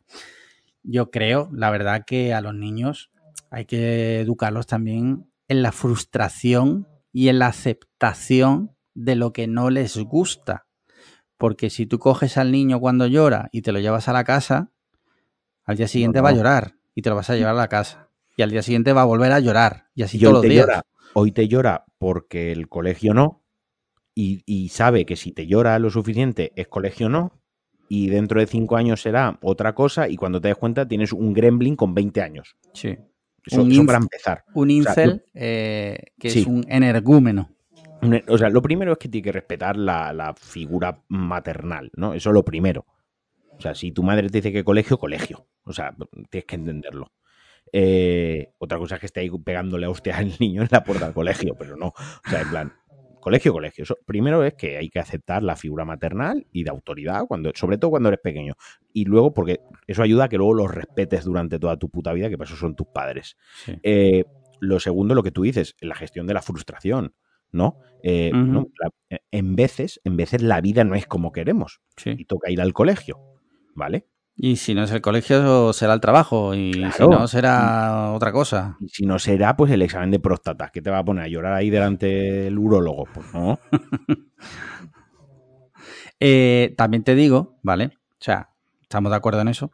Si es verdad que también hay que saber, como padres y como miembros de la sociedad, analizar a lo mejor si es que hay otro problema. A ver si no es que el niño llora porque no le apetece ir al colegio. A ver si, si hay otro problema, estamos de acuerdo en que hay que analizar la situación. Oye, a lo mejor al niño le hacen bullying o a lo mejor el niño está mal por lo que sea. Eso evidentemente está fuera de lo que estamos hablando. Estamos hablando de que los niños lloren porque por tocar los por cojones. Las declaraciones de esta persona se da a entender que fue como rabieta y nos vamos a casa. Sí, sí, sí, sí. Esa es la información por eso digo. nosotros, obviamente. Por eso digo, si es así, pues joder, yo qué sé, yo he sido niño y a mí mis padres me han obligado a hacer cosas que no quería. Luego con el tiempo entiendes el por qué, o sea, porque si no la vida, como tú bien decías, no todos los días llueve a tu gusto. Y aún así tienes que seguir viviendo. Y no te puedes, cada vez que no sea todo como a ti te gusta, ponerte a llorar o ponerte a decir hay que ver qué, vida tengo, que no sé qué. No. Es decir, yo entiendo, yo entiendo la frustración de la madre, ¿no? Y entiendo que una criatura pequeña gritando y llorando te taladra el cerebro. O sea, te tiene que, tiene que acabar con tu paciencia, con tus chakras y, con todo, ¿vale? Esa parte la entiendo perfectamente. Pero quizás el ceder, quiero decir, los niños es un poco como con los terroristas, no se negocia con ellos. O sea, no negociamos con terroristas, no se negocia con un niño. Que yo también entiendo como padre, ¿no? Que ver a tu hijo ahí llorando te tiene que reventar, porque son los perros, eh, y no estoy comparando a niños con perros antes de que alguien salte al cuello, pero son los perros y cuando los ves que están pasando un mal rato, te sientes mal, pues imagínate tu hijo que encima lo has creado tú, ¿no? O bueno, algunos padres igual no, lo ha, creado el butanero, pero eh, creo que nos entendemos. Es duro, pero en el fondo, ese, niño esa niña, o ese niñe, cuando a la tercer día que tú le digas que colegio sí o sí, al final es que lo entiende y en el futuro te lo va a agradecer, yo creo. O sea, que creo, claro, es que aquí se juntan varias cosas. También se junta que eh, nosotros somos una generación también propensa a tener poca paciencia en general, en querer resultados instantáneos de las cosas, ¿no? Y que si algo no funciona lo abandonamos y si algo no es como... Y eso también, los niños requieren cierta paciencia. O sea, te tienes que, nunca mejor dicho, la expresión armarse de paciencia y saber que vas a tener tres días o dos semanas de lloros insufribles, pero tú no te vas a mover. O sea, inamovible, ¿sabes? Porque al final lo va a entender. Al final lo va a entender. O, lo va a asumir. Da igual. Pero hay que armarse paciencia y quizás pues estamos nosotros una generación que cada vez tenemos menos paciencia para las cosas por la inmediatez de todo lo que tenemos a nuestro alrededor y a lo mejor se traslada eso también a los niños. Pues mira, niño, ¿sabes qué te digo? Que a casa, ¿sabes? Sí, sí puede le ser. tablet, le pongo ahí la patrulla canina, poco yo, lo que sea, y, y a tomar yo por creo, niño y los lloros. Yo creo que también pasa algo, y es que creo que, los padres de hoy día, creo que son demasiado exigentes con ellos mismos también. Eso yo lo veo. Nuestros padres, la generación, generaciones anteriores, yo veo que, se, exige, se exigían menos. O sea, eh, yo veo que ahora los padres necesitan que, sus hijos estén todo el rato mm, jugando, que vayan al parque, que tal. Estimulados. Estimulados. Y eso le hace a, ellos, a los padres, tener cierta presión sobre sí mismos, sobre su propia figura, que les hace la vida más complicada, yo creo, que a nuestros padres. Creo. No sé, te hablo desde fuera, ya te digo, no soy padre pero creo que se exigen a sí mismos tanto que juegan su contra al final. Y muchos de ellos, pues, pues llegan a esta situación, a lo mejor, como lo de Sara Salamo, que, no pudo ver a su hijo y se lo llevó, y en fin, yo qué sé, yo qué sé. También te digo que es muy fácil decir eso cuando es un Sara Salamo, que es una mujer privilegiada, seamos sinceros, eh, no tendrá unos horarios como tendrán otras madres, que si el niño llora, niño, pues yo me tengo que ir a trabajar. O sea, que yo, no sé tú, pero yo me voy a trabajar. Exacto. es que por eso hablaba yo la también. Otra, la, otra cara de la moneda, ¿no? De lo que hablaba yo de la poca paciencia, de la inmediatez, de, a lo mejor la parte de la madre, ¿no? O del padre, si se da también esto. Con, que claro, mm, si esa persona no tiene que trabajar todos los días con un horario de 9 a 12 o de, lo que sea, sí. No tiene un trabajo que no, no menosprecio la, la profesión de, de actriz o de actor, Ujú. eh, pero si no tienes un trabajo de barrer las calles de 6 de la mañana a 12 del mediodía o de, de los que acabas cansado y dices, coño, es que ya a las 8 y media de la mañana ya lidiando con esto, Sí, sí, ¿sabes? sí. ahí te quedas. Toma, ala, el- la guardería, el colegio, lo que sea, eh, Ya se le pasa la berrinche. Está claro. te quite el berrinche, me piro, ¿sabes? Sí, Es- sí. Al final, ¿qué vas a hacer? ¿Qué, qué haces? ¿Lo coges al niño y que te lo llevas a la oficina? ¿Lo metes en casa, lo encierras? Sí. Eh, no puedes hacer Sí. más. Pues sí. Eh, mira, otro tema que eh, lo que tú decías al principio, han propuesto, como ya sabéis, en nuestros mecenas pueden proponer temas también y han propuesto una serie de temitas aquí en, en nuestro grupo. Este ¿Los, lo ha los hot propuesto. takes ya se han acabado? Eh, sí, ya no quedan hot takes. Había otro por ahí, pero. ¿Lo del volcán es hot take o no? Que No, eso es, eso es generalidades. Eso, es, eso Ah, ya vale, no es hot take. Ha habido polémica. Ah, habido polémica. Bueno, pues sácalo, venga. Ahora hablamos de lo de. Adrián. Por un lado está la polémica de lo que dijo la, la ministra esta, Ah, que sí, dijo, sí. bueno, esto hay que aprovecharlo como una oportunidad turística. Hoy, Sí, por ejemplo, en la televisión han salido vecinos, en concreto los que han perdido sus casas, están desalojados, que decían que es una falta de respeto, que se estaban riendo de ellos la gente que iba ahí a ver el volcán a hacer fotos, ¿no? Sí. A ver, A ver, 50-50. 50-50, a ver, Sí. entiendo, la, por supuesto, de entrada empatía hacia gente Sí, sí. que ha perdido Lo ha perdido Lo todo. que literalmente perdido todo. todo lo que ha hecho en su vida. eh, lo ha perdido con una impotencia tremenda, porque esto no es una inundación de las que achicas agua y tiras cuatro muebles, tiras las cosas que estaban en el suelo electrónicas que se te han fundido, cuatro electrodomésticos y además el seguro te lo cubre y ya está, ¿no? No. Esto es algo que no se puede hacer absolutamente nada. Eh, ni las cosas más estúpidas como hacer zanjas con dinamita. No, aquí no se puede hacer absolutamente nada más que observarlo y ya está. ¿Vale? O sea, es una realidad. Mm, Sí, y sí. eso da mucha impotencia. Y además, es otra cosa que esto no es que, pues eso, una inundación o un. Bueno, perdona, per- perdóname. Es que no hemos. directamente ha sepultado las cosas. Sí, está sí. la casa, pues ahora hay una montaña encima de la casa. Esto dentro de 15.000 años, unos espeleólogos del futuro desenterrarán y verán ahí, hostia, unos restos arqueológicos, la casa, ¿sabes? ¿Cómo Sí, sí. vivían en 2021? Pero Sí, sí, es sí. que eso ha quedado sepultado, es que directamente no existe. Es brutal. Entonces, El- una el caso enorme. No, no hemos introducido el tema porque lo hemos metido a pelo por si alguien a lo mejor de fuera de España nos escucha, eh, que O no sepa lo que está- o incluso de España. eh, lo que ha pasado es que un volcán está erupcionando en la isla de Palma, eh, aquí en, en- en España, en Canarias, y se está llevando por delante pues muchas cosas, muchas cosas, ¿vale? Simplemente esa puntualización. Eh, sí, evidentemente empatía con esa familia. Mm, Luego, la ministra, pues una cagada brutal, o sea, es una cagada brutal. Ese comentario está totalmente fuera de toda lógica. O sea, no- ni ver. es el momento. Eso, Mm, no es el o sea- momento.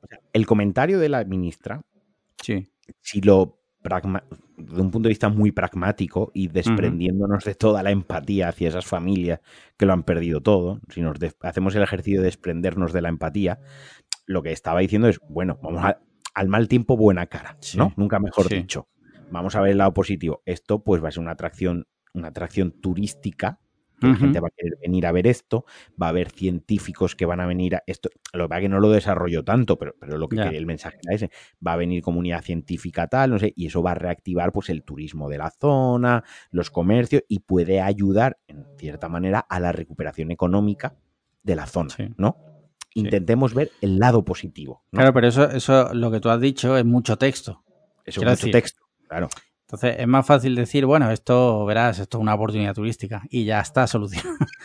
y hombre, yo entiendo que la gente se haya cabreado, la- las personas que viven allí, porque, joder, Claro. tío, Pero tú tampoco puedes decir que la gente que está yendo a hacer fotos y a verlo tampoco. se está riendo en tu cara, tío. Eso que es Tampoco. una falta de Lo que pasa que vamos a darle, vamos a darle a estas personas esa, Sí, porque lo le están pasando mal. Sí, Le damos el chance de en caliente, ¿no? sí. Eh, Yo entiendo que haya gente que quiera ir a verlo, Pero porque yo es algo yo único. pudiese Ir a verlo, o sea, ¿en qué momento voy a ver yo un volcán en erupción y encima en España? No. Bueno, pues si quieres te, te llamo mañana cuando vaya al baño después del Taco Bell que he comido al mediodía. Y vas a ver lo que es un volcán erupcionando. No, pero, pero es verdad, quiero decir, y sí. que es verdad que para la comunidad científica y tal es una gran oportunidad para, para estudiar el fenómeno, porque los volcanes tienen algo de que no hay tanta información como, por ejemplo, de las lluvias, o de los huracanes, o de otros fenómenos medioambientales que arrasan con, las zonas urbanizadas y civilizadas donde hay gente, ¿no? Sí que es cierto que volcanes pues, no, hay todos los días de esta manera por suerte. Entonces, obviamente, para la comunidad científica, pues es una oportunidad de ponerse ahí a, socavar datos, a, ver cosas y, y, tienen que aprovecharlo, lógicamente, mientras esté en funcionamiento. Carpe por otro lado, por otro lado, también es cierto que, y lo cojo muy con pinzas, le hago un entrecomillado muy grande con los dedos, es un privilegio, lo insisto, lo hago un entrecomillado muy grande con los dedos, es un privilegio que podamos ver eso en directo, una cobertura como se está haciendo ahora totalmente en directo, porque la última vez que sucedió fue hace 50 años, habló en España, fue hace 50 años el mismo volcán, y claro, no los medios tecnológicos, la cobertura, no, era la misma. Obviamente, pues a día de hoy, pues es, insisto otra vez, muy entre comillas, un privilegio que podemos estar viendo esas imágenes en directo, ver cómo la lava avanza en directo, porque la lava la tenemos pues como en las películas, ¿no? Eh, como nos la han enseñado las películas, y eh, el meme de eh, no decir cosas de polla vieja es lava. Sí, sí, Lo que, pero no lo vemos nunca, quizás no somos conscientes realmente del poder destructivo que tiene. Y de, es brutal, Tú, tú, ves, las imágenes y es acojonante. O sea, hay imágenes grabadas a, pocos metros y mm. te quedas loco, tío. O sea, eso es que no puedes hacer nada. O sea, no puedes hacer nada. Simplemente mm, ser testigo de la destrucción. O sea, hay momentos, He visto vídeos que la, que la lava está consumiendo una casa, llega a la piscina y automáticamente el agua empieza a hervir. ¿Tú sabes la cantidad de pasta que se podría hacer en esa piscina? no, pero que, es brutal, que es, algo único. No, y es que eh, la imagen que va avanzando y de repente llega un quitamiedos, un, un quitamiedo de auto, que eso es metal. Sí, y se pega fuego. Claro, claro. se está pegando fuego el metal.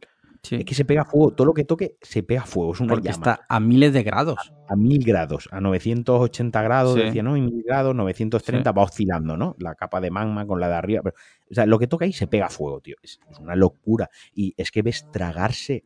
Eh, hoy se ha empezado a tragar un pueblo. Es que literalmente no estamos hablando de una casa ya, una unifamiliar de estas, un chalet de estos que están ahí. Estamos hablando que se está tragando un, el pueblo, lo que es el concepto pueblo, desaparece Desaparece todo el pueblo.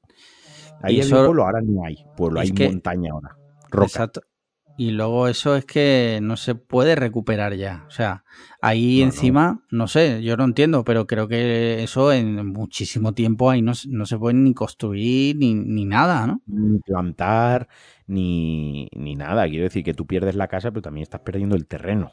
Sí, eh, ¿sabes? Es jodido eso. ¿eh? Y luego toda la infraestructura que hay debajo del terreno, canalizaciones, desagüe, electricidad, eh, red telefónica, todo eso se pierde, o sea, queda sepultado. Las carreteras se van a cortar, porque a lo mejor a ti no te ha quemado la casa, pero a lo mejor la carretera por la que vas a trabajar está cortada.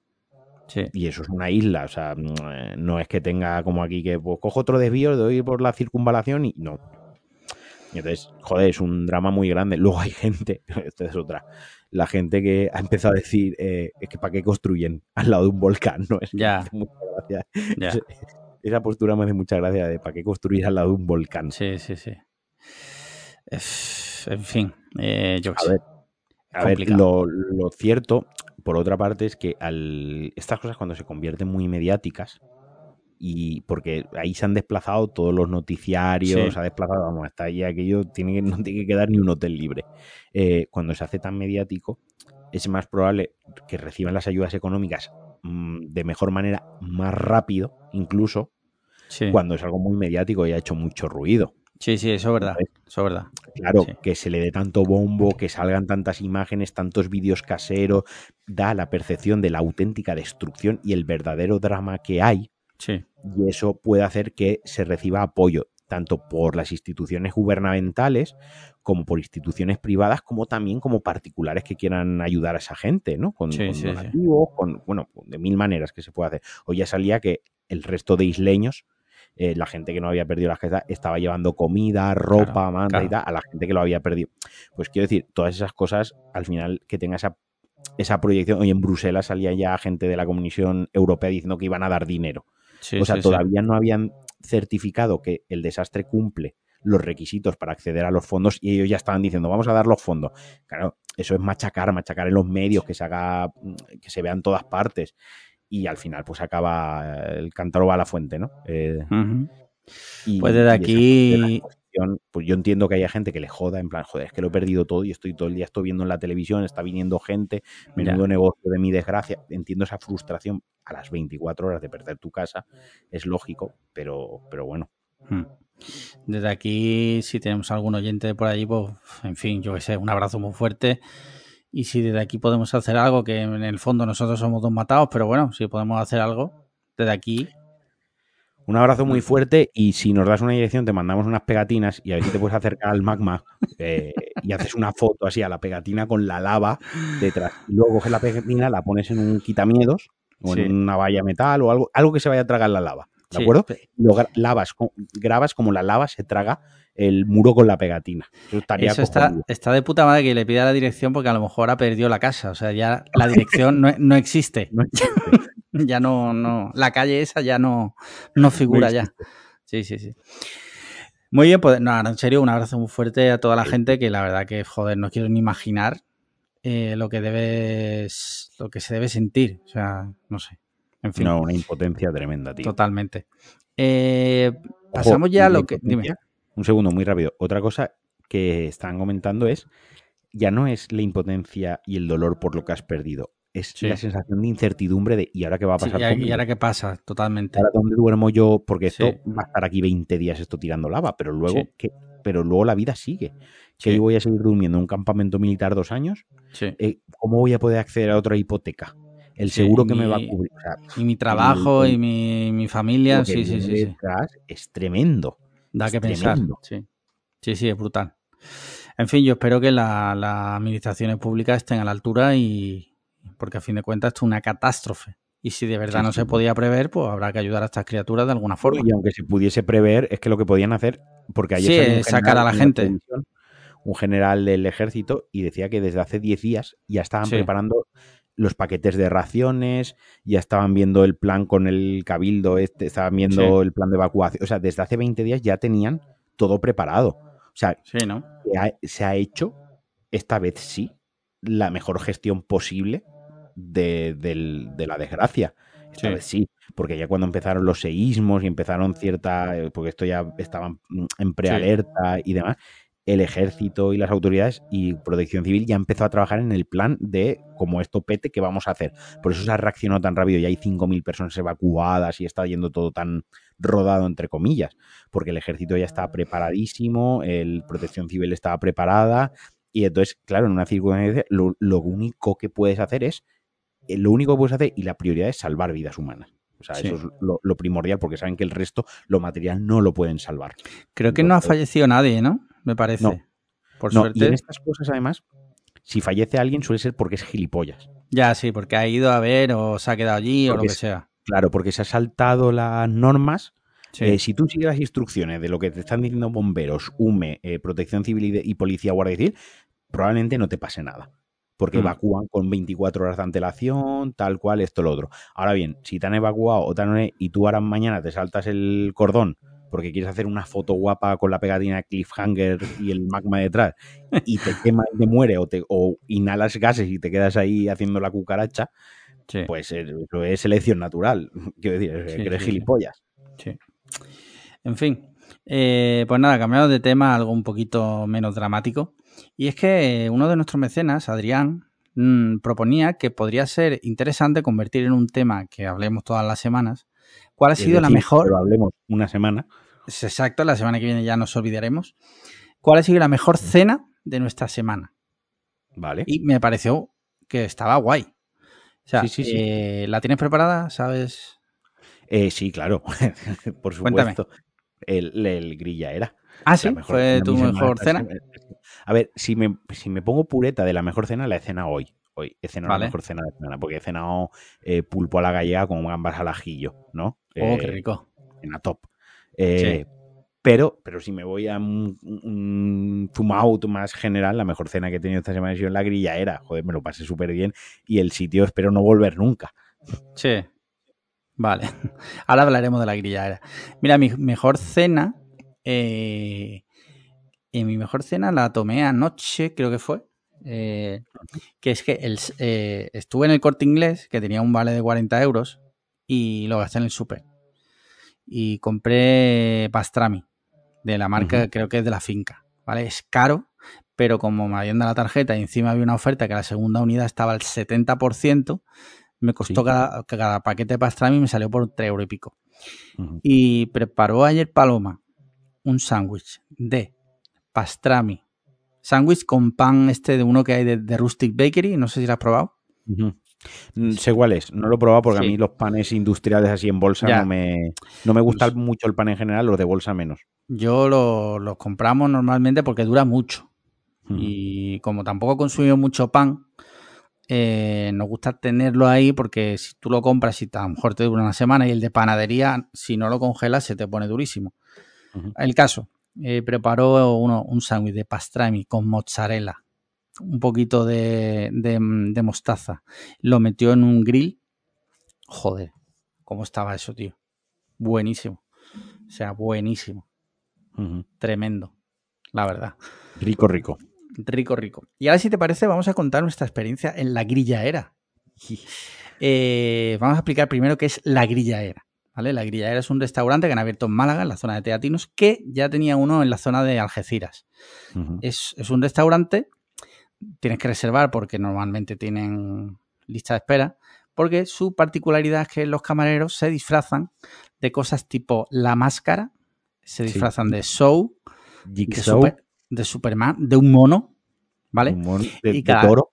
De toro. Y cada vez que alguien pide algunas cosas que tienen en la carta de Deadpool, tienen cosas tipo lo de, por ejemplo, en el, en el Goico no tienen lo del enquésame ese que te echan queso derretido por encima. Vale, pues sí, esto lo tienen también con otro nombre. Si tú lo pides, pues te viene un tío disfrazado y la lía pardísima, por ejemplo, el de la máscara la lió pardísima, y te, y te lo echan en la mesa, apagan las luces el sitio es, vamos a ver, es una puta demencia. a ver, eso lo primero de todo que parece una puta discoteca de mala muerte de polígono a las 3 de la mañana. Porque tiene música, música todo volumen. Todo volumen, que es totalmente imposible hablar con la persona que tienes al lado. Correcto. Sí, sí. Luego el camarero que nos el que nos sentó en la mesa eh, iba disfrazado de policía de migrante. O sea, eh, imagínate el disfraz más barato de policía de AliExpress. Pues y además ni, siquiera, tenía el aspecto este de, disfraz para peli porno. No, no, no, no. O sea, es un disfraz, o sea, brutal. Y llevaba como una especie de porra y nos, el hijo puta nos, nos pegaba, nos, nos dolía.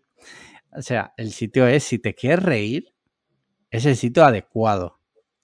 Lo que pasa es que tienes que ir, tienes que ir, no puedes ir en plan de voy a juzgar esto, soy superior a esta gente. No, tienes que ir a reírte es, lo que hablábamos, o sea, no es un sitio que yo voy a coger, digamos, el, sábado y le voy a decir a mi pareja, es sábado, fue tenido hemos tenido una semana dura eh, o tenemos algo que celebrar, vámonos a este sitio. a la grillaera. Sí, sí, o sea, imagina, imagina ir a la grillaera de manera no irónica. Sí, sí, sí, sí. Creo que ese es el planteamiento. Imagínate ir ahí de manera no irónica.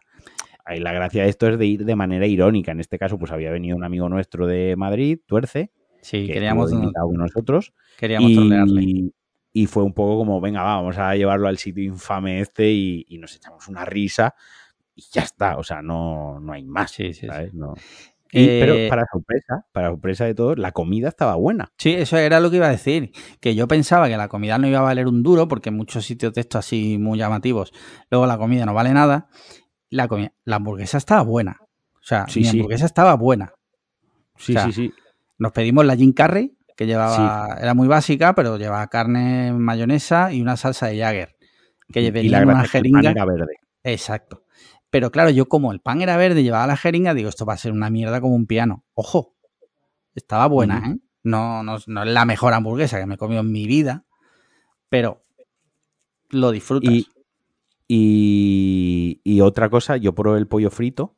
Sí. Y estaba riquísimo porque estaba o sea, lo que era el rebozado estaba hecho al momento. No era congelado y metido en la freidora y ya está. Se notaba que estaba hecho en ese momento y estaba muy rico, muy bueno. O sea que desde aquí deciros que le echéis un vistazo en, en Instagram y que si algún día, yo que sé, tenéis una cena con amigos o algo así, yo que sé, te echas cuatro risas, la verdad. Si no te importa que estén troleando ahí, bueno, a, Sandra, a tu novia, le dieron un susto. Un susto, eh, tío, sí, sí. Con la máscara de, iba disfrazado del de It, de Pennywise. Y le dieron un susto, se llama el grito. Sí, sí, sí. Tuvo gracia, tuvo gracia. Así que nada, esto no es publicidad, ¿eh? Esto lo, pagamos nosotros en nuestro bolsillo la cuenta y lo estamos comentando porque. Claro, claro, porque no. No, que luego hay gente, hay gente muy mal pensada, ¿sabes? No, no, no. Que, que, más quisiéramos que nos invitaran a comer. Joder, sería lo mejor para nosotros. Sí, sí, sí. Eh, pues ya no tenemos más temas. ¿Te parece que hablemos de videojuegos? Sí, sí. Mira, te voy a leer un, un tweet que ha salido hoy en Golden Auctions. Eh, se ha vendido un cartucho de Genesis de Sonic, de Sonic 1, por 430.500 dólares. ¿Qué te parece? ¿Lo pagarías? No, yo no lo pagaría, por supuesto, pero es que eh, no me lo tengo ni que plantear porque no tengo ese dinero. Tú sabes, sé la persona más adecuada que se lo pillaría. Ruix. Es, que, claro, nosotros no, entendemos estas cosas porque no tenemos ese dinero, pero entiendo que si tienes ese dinero para comprarte eso es porque esa cantidad es como a lo mejor para mí comprarme algo muy coleccionista de, pues unos pocos miles de euros, ¿no? Que lo haces una vez en la vida. Sí. Y aún así, tela, ¿eh? O sea, para comprarte esto necesitas tener primero 430 mil dólares. Eso necesita mínimo eso. Y luego encima que ese, esos 430 mil euros sean gastadores. sean para gastar en una pollada, ¿sabes? O sea que increíble. Eh, hombre, a mí me, ha, hecho ilusión porque siempre que salen este tipo de cosas, siempre son de Nintendo, de NES, siempre. Coño, por fin uno de Sonic, o sea, uno de, de Sega. De Sega. O sea que me ha hecho ilusión. Tema de videojuegos, ¿alguna cosa que me quieras comentar? No, he estado jugando esta semana al Dead, al Deadloop, que lo comenté la semana en el podcast anterior, me lo acababa de comprar y había jugado muy poquito, ya le he metido mucha caña y es un, vamos, un imprescindible de 2021. Este juego va a estar en los top 10 y top 5 de lanzamientos de este año. ¿Te lo has pasado ya?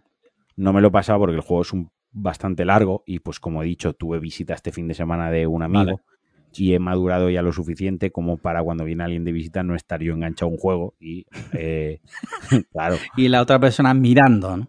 Y la otra persona pues ahí mirando el móvil, no, no. Eh, y además pues he venido a Valencia y tal, es un día perdido en carretera, pero voy más o menos por la mitad, un poco más de la mitad, un poco más de ¿Tu coche no tiene una pantalla? ¿Le podrías haber conectado a la PS5?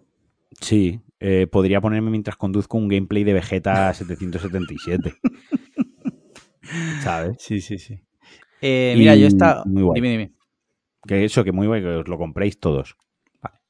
Eh, dejaremos un enlace de afiliado. Nunca, luego nunca hacemos nada de lo que decimos que vamos a hacer, o sea que, somos un puto desastre. Eh, yo me pillé, no tiene nada que ver, pero me pillé, el, estaba en oferta, en las ofertas hasta que salen de, de PS de, de, Sony. Twin Mirror. Twin Mirror me costó 15 pavitos eh, ¿Sabes cuál es, no? Sí, sí. Sí. Pues me lo pillé pensando que, bueno, digo, por 15 euros. A ver, no está mal, ¿vale? Lo que pasa es que se le ve muchísimo, muchísimo las costuras, se le ven muchísimo las referencias. A ver, eh, es un juego de, de Don't Nod.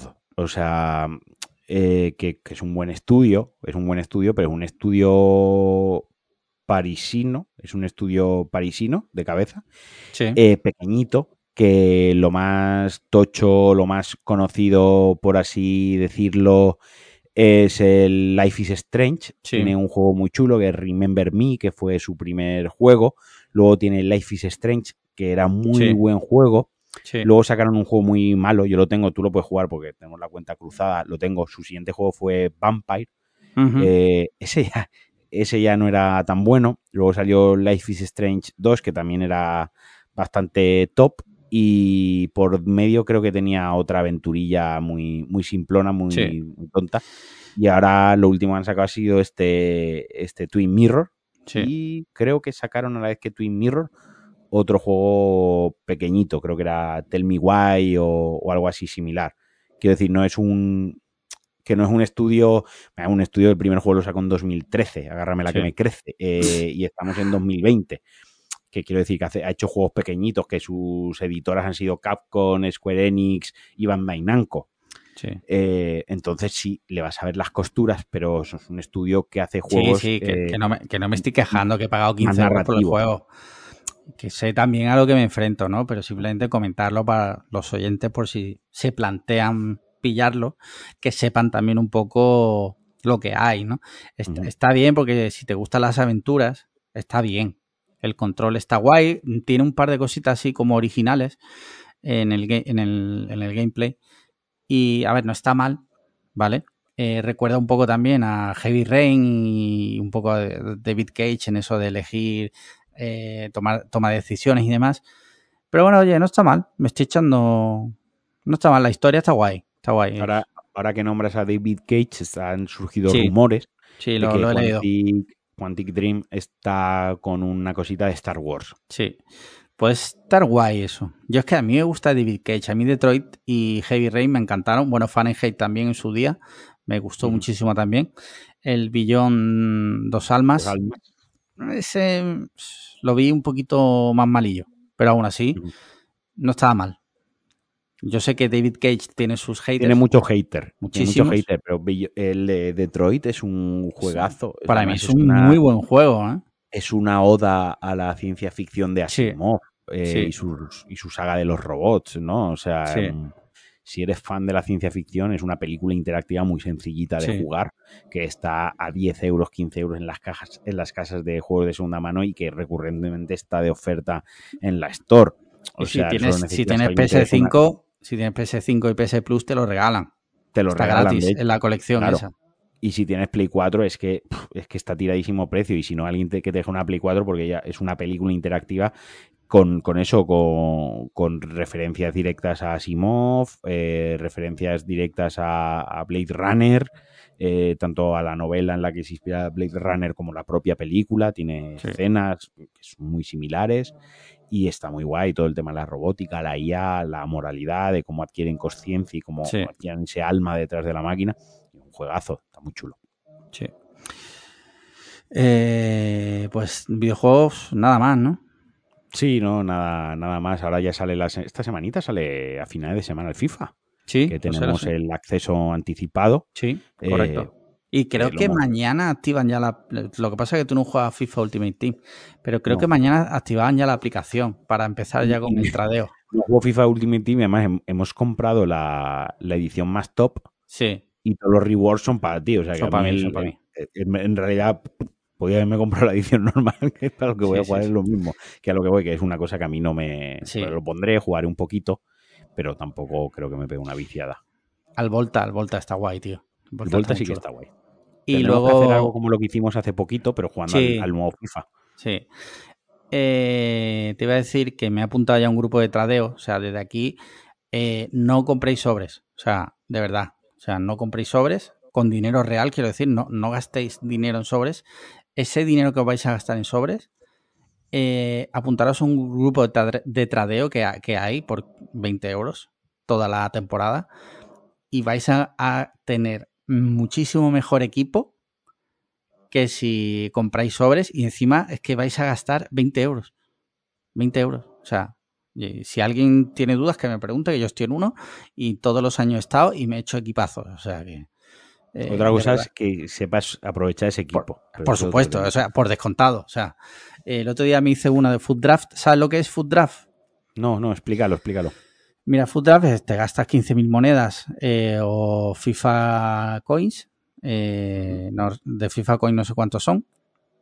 El caso es que tienes que elegir una alineación la que elijas ya se queda y te van saliendo jugadores aleatorios, primero delantero centro, luego en relación a la eh, alineación que hayas cogido y tienes que elegir de los que te salgan, ¿vale? Claro, lo mismo te puede salir Cristiano Ronaldo 99 que Periquito de los Palotes. Normalmente te puedes hacer muy buen equipo. Entonces tienes para jugar cinco partidos. Empiezas desde el primero, cuando pierdes se acaba y te dan recompensas en relación hasta donde hayas llegado. Pero está guay si para probar jugadores top, porque normalmente te salen jugadores top, pues a lo que venía esto, que me hizo un equipazo y perdí el, primer partido, perdí. Sea, soy malísimo. pero el equipo está guay. Una duda. Dime. Una duda, eh, las monedas o las mierdas, las mierdas del juego del FIFA 20 se trasladan al 21, por ejemplo, si tienes 15.000 monedas se trasladan con tu cuenta o esas las tienes que gastar antes de ponerte a jugar las tienes que gastar, sí. Otra cosa son los FIFA Points, eso sí. Tú imagínate que le has metido el juego 50 euros y los tienes que no las has gastado. Se te pasan al, siguiente. Pero lo que son las monedas no se pasa. Porque por eso, es, que si, tú piensas una cosa, si lo hicieran así, habría gente, imagínate que ahora mismo tiene, porque yo lo sé de los grupos de tradeo, 80 millones de monedas y cuando empiece FIFA a final de semana, día uno tiene un equipazo, ¿sabes? Porque ya tendría, con todas esas monedas, te puedes hacer un pedazo de equipo de comprar Pelé 99. Entonces, tiene su lógica. Vale, tema series. ¿Has visto algo? Series, eh, acabé la temporada 8 de American Horror History, la siguiente a la que te recomendé. Esa no me gustó tanto. ¿No? Esa, esa está flojita, no. Y lo que he visto ha sido más películas. Este fin de semana sí que ha sido más eh, cinéfilo. Vale, antes, antes, de antes de empezar a hablar de pelis, que ahora hablamos los dos, eh, mañana, por cierto, se estrena en Disney Plus la de, la de Y The Last Man. Sí, esa tengo muchas ganas de verla, tío. Pues empieza con tres capítulos. Yo tengo muchas ganas también. Eh, tiene muy buena pinta, así rollo ciencia ficción, un poquito. No he leído el cómic, pero vi el tráiler, me, me, moló bastante. Mira, eh, tema series. Yo terminé Valeria, que te comenté ya la semana pasada. Me ha gustado mucho, o sea, muy chula. Y he empezado a ver una, ahora una de Netflix que se llama Clickbait.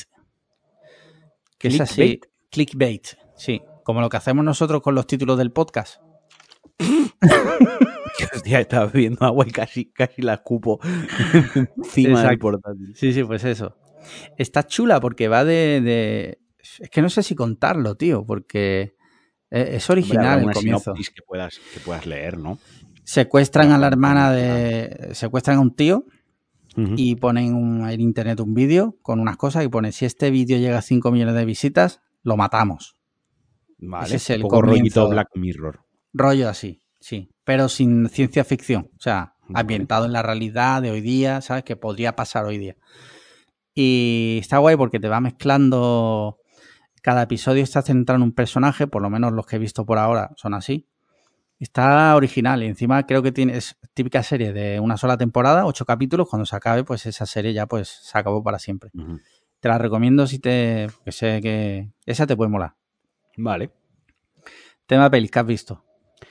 Pues a ver, eh, desde el último día. ¿Qué día grabamos el último capítulo? Porque Martes. tengo la checklist. Hace una semana. Sí, estaba mirando qué día era, porque como tengo el 14, vale. Sí. Pues yo desde el 14, mira, he visto Malignan. Sí. He visto Candyman. He visto Cry Macho y he visto mm. Dune. Joder. He visto otras. He visto otras, pero esas, digamos, son los estrenos, ¿no? Ha visto eh, bastante potente, ¿no? Sí, sí, he visto así un buen fin de semana de cine. Em, ¿Por cuál empezamos? Malignan, ¿no? La hemos visto tú y No, yo, no, la, no la he visto. Yo la única que he visto de las que tú has visto es Candyman. Vale, pues Malignan no me parece una buena película, pero a mí me ha gustado. Vale. Una película que yo disfruté, pero reconozco que dentro es de James Wan, que es el creador de Show y el creador de de, Warren. De, los eh, Warren. Es decir, mm, la franquicia de terror más taquillera de, la historia. Eh, una de las máquinas de dinero de Warner. Porque cuando se estrena una, por lo menos en Estados Unidos, revienta la taquilla. Son películas. Son eventos, sí. No rollo Anabel y estas mierdas lo petan también. Eh, también ha dirigido una de Fast and Furious, una creo que fuera 7, si no la, de, la última de Paul Walker. Exacto, tiene también la mano metida con DC porque dirigió Aquaman. Sí. Y también ha estado de productor y de estas cositas que van metiendo mano en algunas pelis de DC. También está, tiene ahí metida la cabeza en el DC Universe. O sea que es un director, ¿vale? Polifacético, eh, cuanto menos. Polifacético y, con cierta relevancia. Y cada pues show es suyo también, coño. O sea. Vale, partiendo de esa base, esto me, me, ha parecido maligna, me ha parecido una película más de autor, o sea, más suya. Quiero decir, uh -huh. eh, alejado de, de, de, cuando hace una de los Warren, que ya tiene que cumplir con expectativas de la de Warner, de taquilla, de actores triple A, por así decirlo, actores de. ¿No? Eh, no es un blockbuster por encargo rollo Fast and Furious o rollo Aquaman, que se lo encargan y aquí este es el presupuesto, esto es lo que hay, esto es lo que queremos, ¿no? No. Esto me parece una película más, entre comillas, más íntima, más suya. Esto me da la sensación que es el típico guion o la típica idea que él tenía desde hace tiempo y a lo mejor no había tenido tiempo material físico suyo ni dinero para ponerse a, a hacerla. Sí. Y me dio la sensación de eso. Y es una película que tiene dos, dos actos muy diferenciados. Que uh -huh. es el primer acto, es el que me gustó. Me gustó menos, que es un slasher. El primer acto es la primera mitad de la película, más es que coincide mmm, prácticamente a la hora más o menos. Es un slasher. Y la segunda parte es una monster movie. Una uh -huh. monster movie, las películas de, pues, de Thing, por ejemplo, ¿no? Que, sí. que giran al, alrededor de un monstruo, alien, podría, podría, ser una monster movie, que giran alrededor de un monstruo que da putísimo mal rollo, ¿no? Torrente. Torrente, otra monster movie. El vídeo de tu comunión, otra monster movie. Total, que, que está muy diferenciado, ¿no? Porque la parte slasher cumple perfectamente los eh, los arquetipos, los cánones de un slasher y de otros uh -huh. géneros que él referencia y que él homenajea y películas que él homenajea dentro de las escenas y se ve claramente esos homenajes. Y la segunda parte, la que es más monster movie, es más macarra, es más gamberra. Eh, hay acción, literalmente hay una escena de acción que parece Matrix, eh, gore con monstruito muy, muy chula, ridícula y chula a la par, ¿no? Porque, como insisto, referencia mucho al cine de serie B, referencia mucho al cine gore con menos recursos, pero con recursos, que es donde creo que es donde está el fallo de la película. La película lo que peca es de mucho efecto especial, que son buenos, pero peca demasiado CGI en ciertos momentos. Y una gracia del slasher y de las monster movies es hacer buenos props, es hacer buenas prótesis, buenos efectos eh, tradicionales, o sea, uh -huh. chorritón de sangre, ¿no? Hueso partido, sí. eh, un, una prótesis de un desmembramiento bien Efectos curado, claro, prácticos, eso, ¿no? Efectos prácticos, claro. Obviamente, hacer un, un, brazo cortado en el suelo, pues a lo mejor es un, maquilla, un maquillador o alguien de que lleva estos temas hay un artista de efectos prácticos y tal que ahí haciendo a mano la prótesis y toda la historia media tarde. Y con el ordenador es mandarlo ahí a Filipinas, donde tienen la oficina subcontrata que hace los efectos especiales, y en una tarde lo, en una tarde tienen media película, sí. por, por, exagerarlo. Pero sí que es verdad que, que le quita cierta magia de lo que es. Pese a eso, yo disfruté la película. Me pareció una idea original, algo diferente que ya no se ve a día de hoy, que uh -huh. se nota que es una película más suya, más propia, más de autor, por así decirlo, pero que entiendo que hay mucha gente que la haya oído y diga, what the fuck, qué puta mierda. O sea, yo, yo he leído, he leído a mucha gente decir que es una puta tontería. ¿Ves? A mí no me parece una tontería. A mí vale. no me parece una tontería. Me parece que el girito se ve venir a poco que hayas visto cine, tú lo, ver, tú lo verás venir, el girito, con la cultura, además del género de este tipo de pelis que te molan, porque a ti en general sí. eh, estas peliculillas te hacen gracia y te molan, también he visto muchísimas, creo que el girito lo vas a ver venir tan rápido como lo vi venir yo. Uh -huh. Pero no me parece una tontería, me parece que te puede te va a gustar más una parte que otra, no sé decirte cuál te va a gustar más, pero es lo que le ha pasado a casi toda la crítica especializada y la gente que yo más o menos más criterio tiene y más eh, me fío, entre comillas, o más crédito le doy a su opinión, o unos les ha gustado una parte y otros otra, pero todos coinciden que es una u otra, que sí. el, el, conjunto no gusta. Uh -huh. curioso, curioso, Pero bueno, creo que... Tengo, tengo ganas de verla, ¿eh? tengo muchas ganas, lo que pasa es que si eres, no, no si eres seguidor si eres seguidor del director, como en tu caso lo eres encanta, por Show, sí. porque a, a, ti te encanta Show y, y tal, sí. la tienes que ver. O sea, si te mola el director y te mola el género, hay que verla, porque además pues, está muy bien. La siguiente que vi es Candyman. Candyman, yo también la he visto. Pues dale tú, que se me ha secado la boca. Me ha gustado, me ha gustado bastante. O sea, me ha sorprendido porque, para empezar, me sorprendió primero que durara una hora y media, que ya hoy día eso es como para aplaudir. De Aunque... hecho, no llega una hora y media con los créditos. Sí, sí. Eh, y luego mmm, me gustó mucho, me, me, gusta mucho lo que propone y, y, también cómo lo propone. O sea, estilísticamente me parece que está chulísima. Se nota mucho la mano ahí de Jordan Peele, que hizo director de Get Out y Us. Es productor. Es productor también, hizo el guion. Bueno, hizo el guion con más gente, ¿no? Pero está ahí en el guion. Se le nota, se le nota que tiene ahí bastante mano. La directora Y- es Nia, Nia da Costa. Sí, es- lo vi el otro día que era una mujer. Me, Lo busqué el otro día y digo, joder, pues la tía tiene bastante buena mano. Sí, sí. Luego los actores están también súper bien. Los, los- los dos protagonistas y. Bueno, lo- lo- los tres protagonistas, porque el de la lavandería, no sé si diría que es protagonista, pero bueno, también.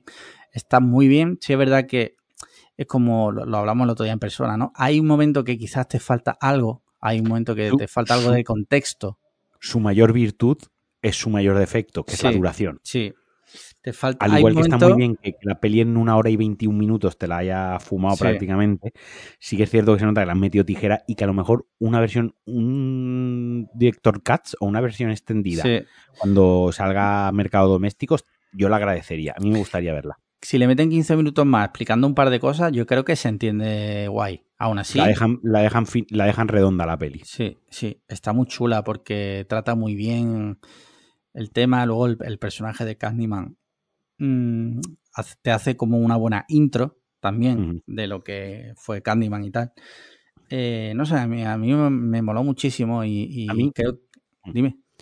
A mí cosas que me gustaron. Me gustó mucho el apartado visual, el apartado Sí, sí, no. es- Los eh, planos, es increíble.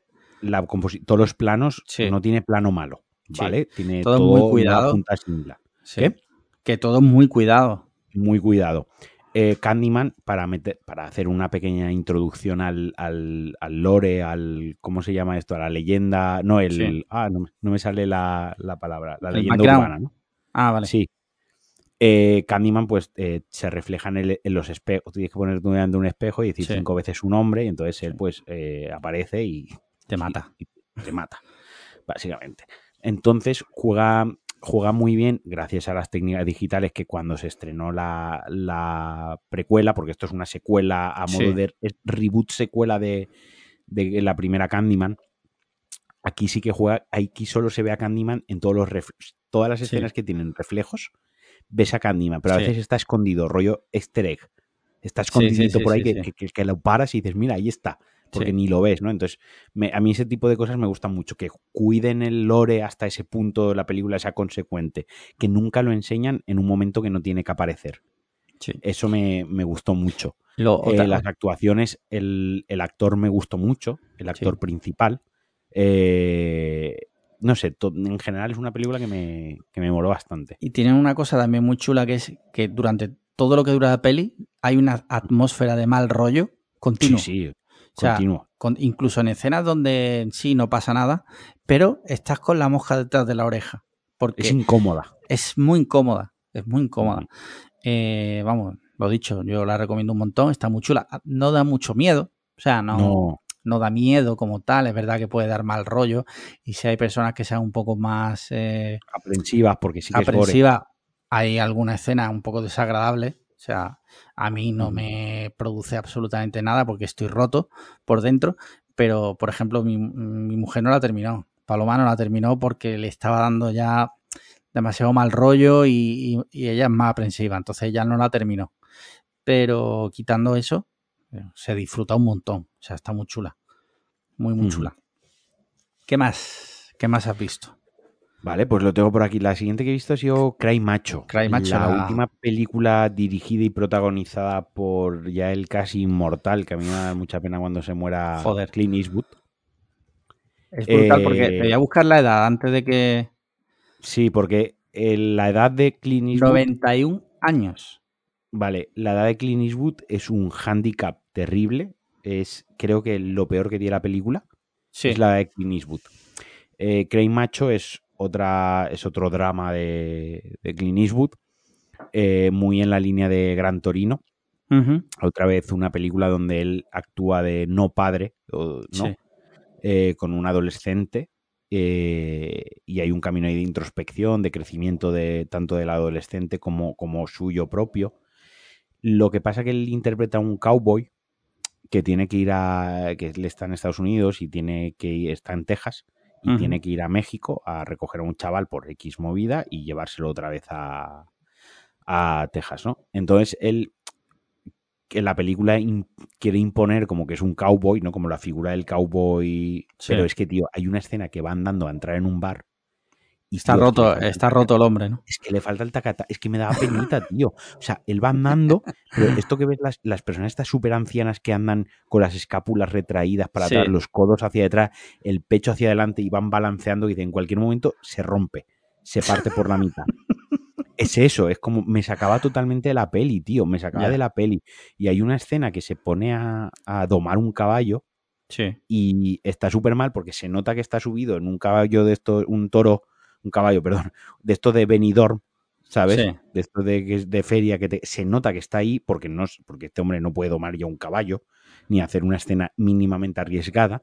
De, se nota mucho que es un contraplano donde él se nota la oscilación y de lejos se nota mucho que es un doble prácticamente porque no existe persona tan delgada con 40 años para hacer de doble de Clint como el con 91. Ya. Se nota que es un doble. Y es como, vaya, ya no estás para esto. O sea, dirige la peli sí. y, ponga a alguien en luego, Y luego, sin hacer spoilers, sin hacer spoiler, pero es una cosa que llama mucho la atención de la película, es que eh, aparecen varias mujeres en la película y todas se lo quieren follar. Y es como, clean, a ver, tío, que tienes 91 años, que por mucho cowboy, eh, malote, ingenioso que sea, no se te quieren follar con 91 años. O sea, esto me sacaba totalmente la película, o sea, me, hacía risa. O sea, me reí en las escenas porque, venga, una tontería.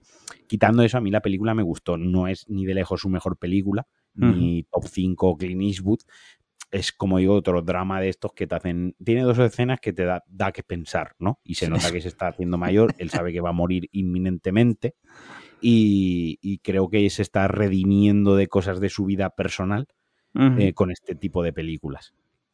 Es curioso porque hace años él dijo que iba a dejar de actuar, pero es que este tipo de personas no saben hacer otra cosa. ¿El qué? Mm. Que si no es el protagonista. Se aburre, no, pero que no, no, llevan toda su vida haciendo lo mismo. ¿Tú crees que este hombre mm, se va a quedar en su casa? No, no, hombre, no. pero yo que otra cosa. Digo, ya, pero yo, las últimas, yo estoy pensando en películas que ha dirigido él, como por ejemplo la de la de, de Shooter, el tirador. Sí. Que quitándolo del bebé, ¿vale? Quitando la, la el, bebé, el Reborn. el bebé Reborn, la película está bien. Sí, está chula, está chula. ¿Sabes? Eh, la otra, la de Matt Damon, la de. La del Apartheid, que sale. Esa, esa yo nunca la he llegado a ver, sí, la de Invictus. Invictus. Eh, esa también es, que tampoco aparece él como actor. La película está muy bien. O sea que no necesariamente tiene que estar de actor para que cartas de Iwo Jima eh, y banderas de nuestros padres, dos peliculones. Dos películas. sabes? Una más, más aburrida que la otra, pero son películas que están muy bien. Tú sabes un actor, que, un director, perdón, que también actúa en sus pelis, que ha sabido muy bien ceder el de este, Woody Allen. Cierto. Woody Allen. Ha sabido. El, tema está en que la última película que, él dirigió y protagonizó fue Mula, eh, en 2018. Y, y, y, es que estos tres años que han pasado se le notan muchísimo. O sea, en Mula ya estaba mayor, ya estaba cascadísimo. Sí. Pero relativamente, pero esto que ves a los, cuando una persona ya se hace muy viejo y en poco tiempo envejece muy rápido, pues es eso lo que me ha pasado, tío. Eso es lo que me ha pasado. Pero bueno, si le perdonas esa cosilla, a mí me, hubiese gustado la misma película interpretada por alguien más joven y, con más vitalidad, que no parece que se va a morir en cualquier escena. Porque es que yo lo estaba viendo y es que en, igual han acabado la película y es un animatrónico, lo están manejando de alguna manera. Eh, le tienen que hacer la RCP cuatro veces por escena, eh, lo, han tenido que, lo han tenido que reanimar cuatro veces en medio de la película. Pobrecito, porque es un hombre que cuando ya no esté, se le va a echar de menos, ¿eh? Sus pelis. A mí, me, a, mí como, a mí como actor me flipa, pero es que como director, me gusta. Es buenísimo, es buenísimo. Yo estoy aquí haciendo bromas, pero yo el día que se muera Clint Eastwood, yo me voy a hacer ahí una maratón una semana ciclo Clint Eastwood porque lo voy a llevar a regular. Sí, sí, sí. Puto crack. Basado, basadísimo Clint Eastwood toda su puta vida. Sí. Eh, bueno, y ya creo que te queda hablar del pepinazo. Dune. Dune. Pues a ver, eh, es que veo hay gente que le ha gustado mucho, gente que no le ha gustado, así que me voy a guiar por lo que me ha parecido a mí y a ignorar la opinión del resto de la gente. Exacto. Eso, eso, eso demuestra que eres una persona adulta, una persona madura y una persona segura de sí mismo. Sí, sí. A mí la película me ha gustado mucho. Me ha gustado mucho como película, simplemente como película. Me ha gustado mucho. Lo creo que la peor parte que tiene Dune es la banda sonora. Es Hans Zimmer dándole al botón a, a Hans Zimmer, ¿vale? Ya está. O sea, desde Interstellar este hombre no ha hecho nada relevante a ese nivel, de, porque Interstellar es putísima hostia, Sí, sí, la banda sonora. Brutal esa, En eso esa estaremos de acuerdo tú y yo. Sí, sí, sí, sí, es acojonante. no ha, no ha hecho nada a ese nivel y en esta es que, ya te digo, la banda sonora la podía haber hecho, con todo mi respeto, un becario y, y hubiese sido igual, porque es que son, parece que son unos assets que él tendrá en el estudio, en su base de datos y tal, y en una noche la ha hecho, ¿vale? Pero si quitamos eso, que aún así no es mala, simplemente que es muy genérica, muy sí, es película muy ciencia ficción, típica. muy de película ciencia ficción, dale al botón, ¿no? Sí. Y el resto de la película me ha gustado muchísimo. Obviamente lo visual es Denis Villeneuve, o sea, yo ya sabía el espectáculo visual que iba a encontrarme y da lo que promete. En lo visual Denis Villeneuve con un viaje de millones, ¿no? Sí, exacto. Eh, da lo que promete. El cast, la puta hostia. Sí. O sea, hasta Bardem lo hace bien. O sea, no, no- supongo que estar bajo la batuta de, de Villeneuve te hace actuar bien. que- Aunque tú no quieras, hace que actúes bien. Eh, la, como adaptación de la, de la novela está muy guay, está muy bien adaptada. Se, creo que recorta lo que tiene que recortar porque la película dura casi dos horas, no, dura dos horas y media y es la parte uno. Ahora falta la parte dos.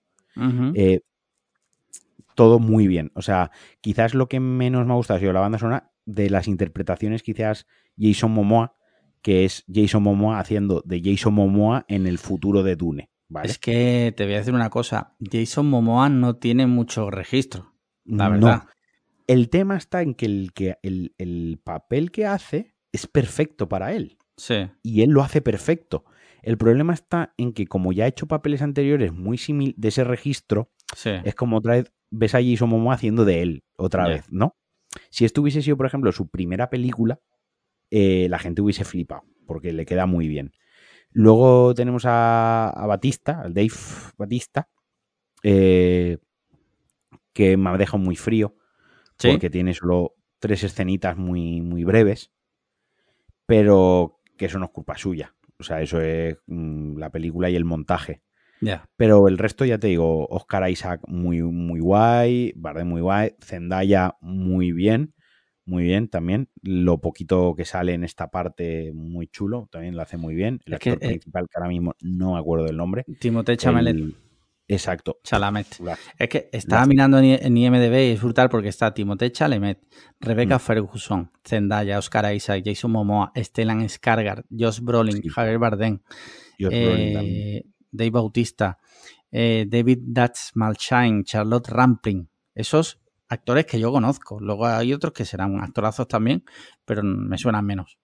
No, no, eh, ya te digo, la pro- los valores de producción de la película altísimo y es un espectáculo audiovisual y a mí yo soy fan de la de, de Dune en general, ¿no? Sí. Eh, la, la de David Lynch me mola, la peli con, con sus cosas me mola.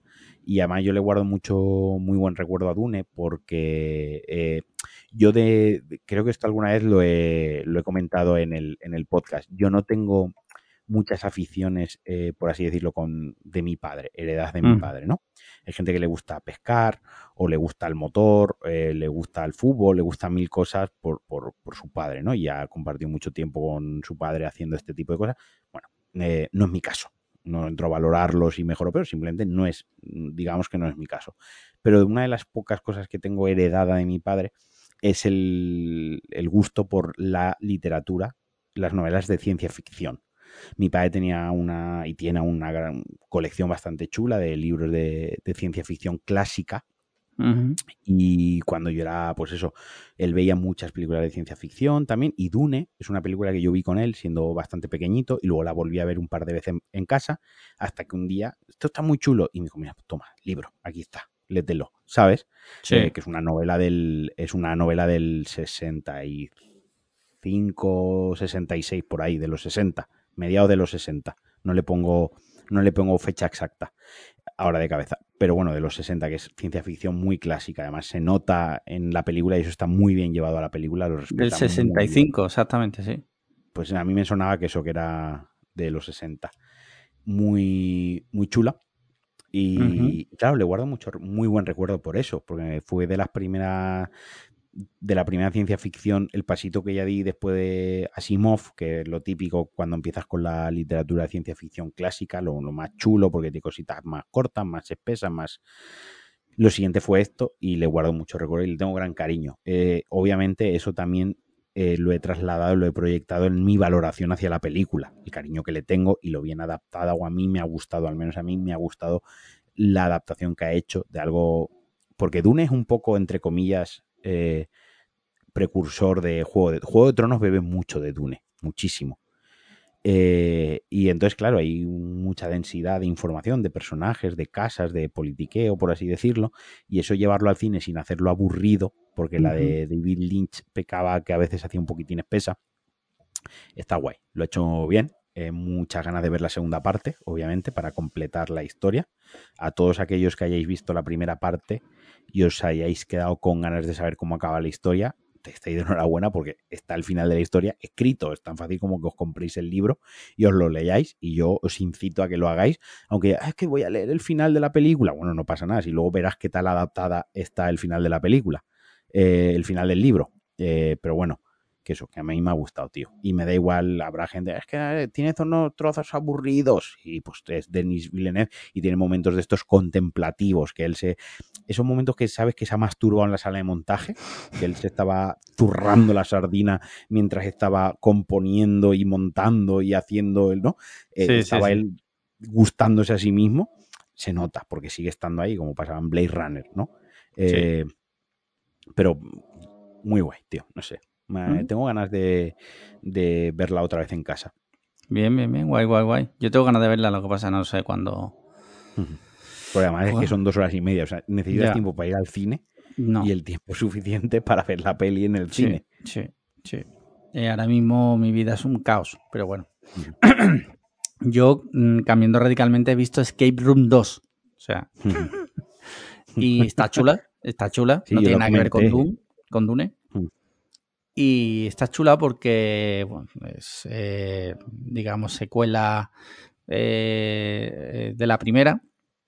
Y bebe de Cube, bebe de Show, bebe de ciencia ficción de videoclub a muerte. Sí. Y, me, mola, está chula. A ver, es, es lo que es. O sea, no le puedes pedir peras al olmo. O sea, no deja de ser una peli de tarde de ver en casa o en el cine. Cuando, esto, es, esto es lo típico que veíamos en el cine cuando éramos chavales. Ibas el viernes por la tarde con los compañeros de clase a verla. A día de hoy, no sé si el cine es el sitio donde irías a ver Escape Room 2, ¿vale? Pero para verla en casa, te echas un ratito, una hora y media, y, y te satisface perfectamente. No sé si estás de acuerdo. Me ha gustado mucho una definición que has dado, que es el de película de videoclub. Sí. Porque, mira, eh, Malignan es una película de videoclub. De videoclub. Sí, sí, Es la típica película que tú en el videoclub elegirías por la portada, tío. Sí. Y te la llevas y la disfrutas porque sabes que te está dando las 300 pelas que te ha gastado en el videoclub. Es la típica peli. Que además Skip Room también la he visto y es exactamente eso. La típica peli que coges y dices la carátula, ¿no? Sí. La giras, ves sangre, ves ahí un medio cadáver de sangre y dices, me la llevo, que esto me va a entretener. Sí, sí, sí, sí. Buenos tiempos, buenos tiempos que ya mm. jamás volverán gracias a las grandes corporaciones eh, y al mundo del streaming. Y pues yo creo que con esto damos por finiquitado este episodio. Sí, nos ha quedado, se ha quedado bien. Sí, sí, sí. ¿Tienes algo que aportar en el último instante? No, no. Esta semana vamos a cerrar el podcast normal, no como normal. Vale, vale. Sí, es verdad que la semana pasada algo, algo pasó, no, no recuerdo que algo pasó. Sí, sí, sí. Y bueno, pues nada, muchas gracias, eh, Marquino. Eh, gracias a nuestros oyentes por aguantar hasta el final. Y gracias, como no, a nuestros mecenas, que sin vosotros esto sería imposible. Bueno, es mentira, lo haríamos. Pero, Pero queda guay. queda guay decirlo. Sí. Así que nada, ya sabéis, cinco estrellas en Apple Podcast, que desde junio no nos deja nadie una review escrita en Apple Podcast, muy mal, Durísimo. muy mal. Durísimo. Y likes y comentarios en iBox. Y nada, retweets en, en Twitter. eh, o sea, spread the word, que dicen los americanos. Y listo, pues nada, nos vemos la semana que viene. Un abracito. Chao. Venga, un abrazo. Hasta luego. Chaito.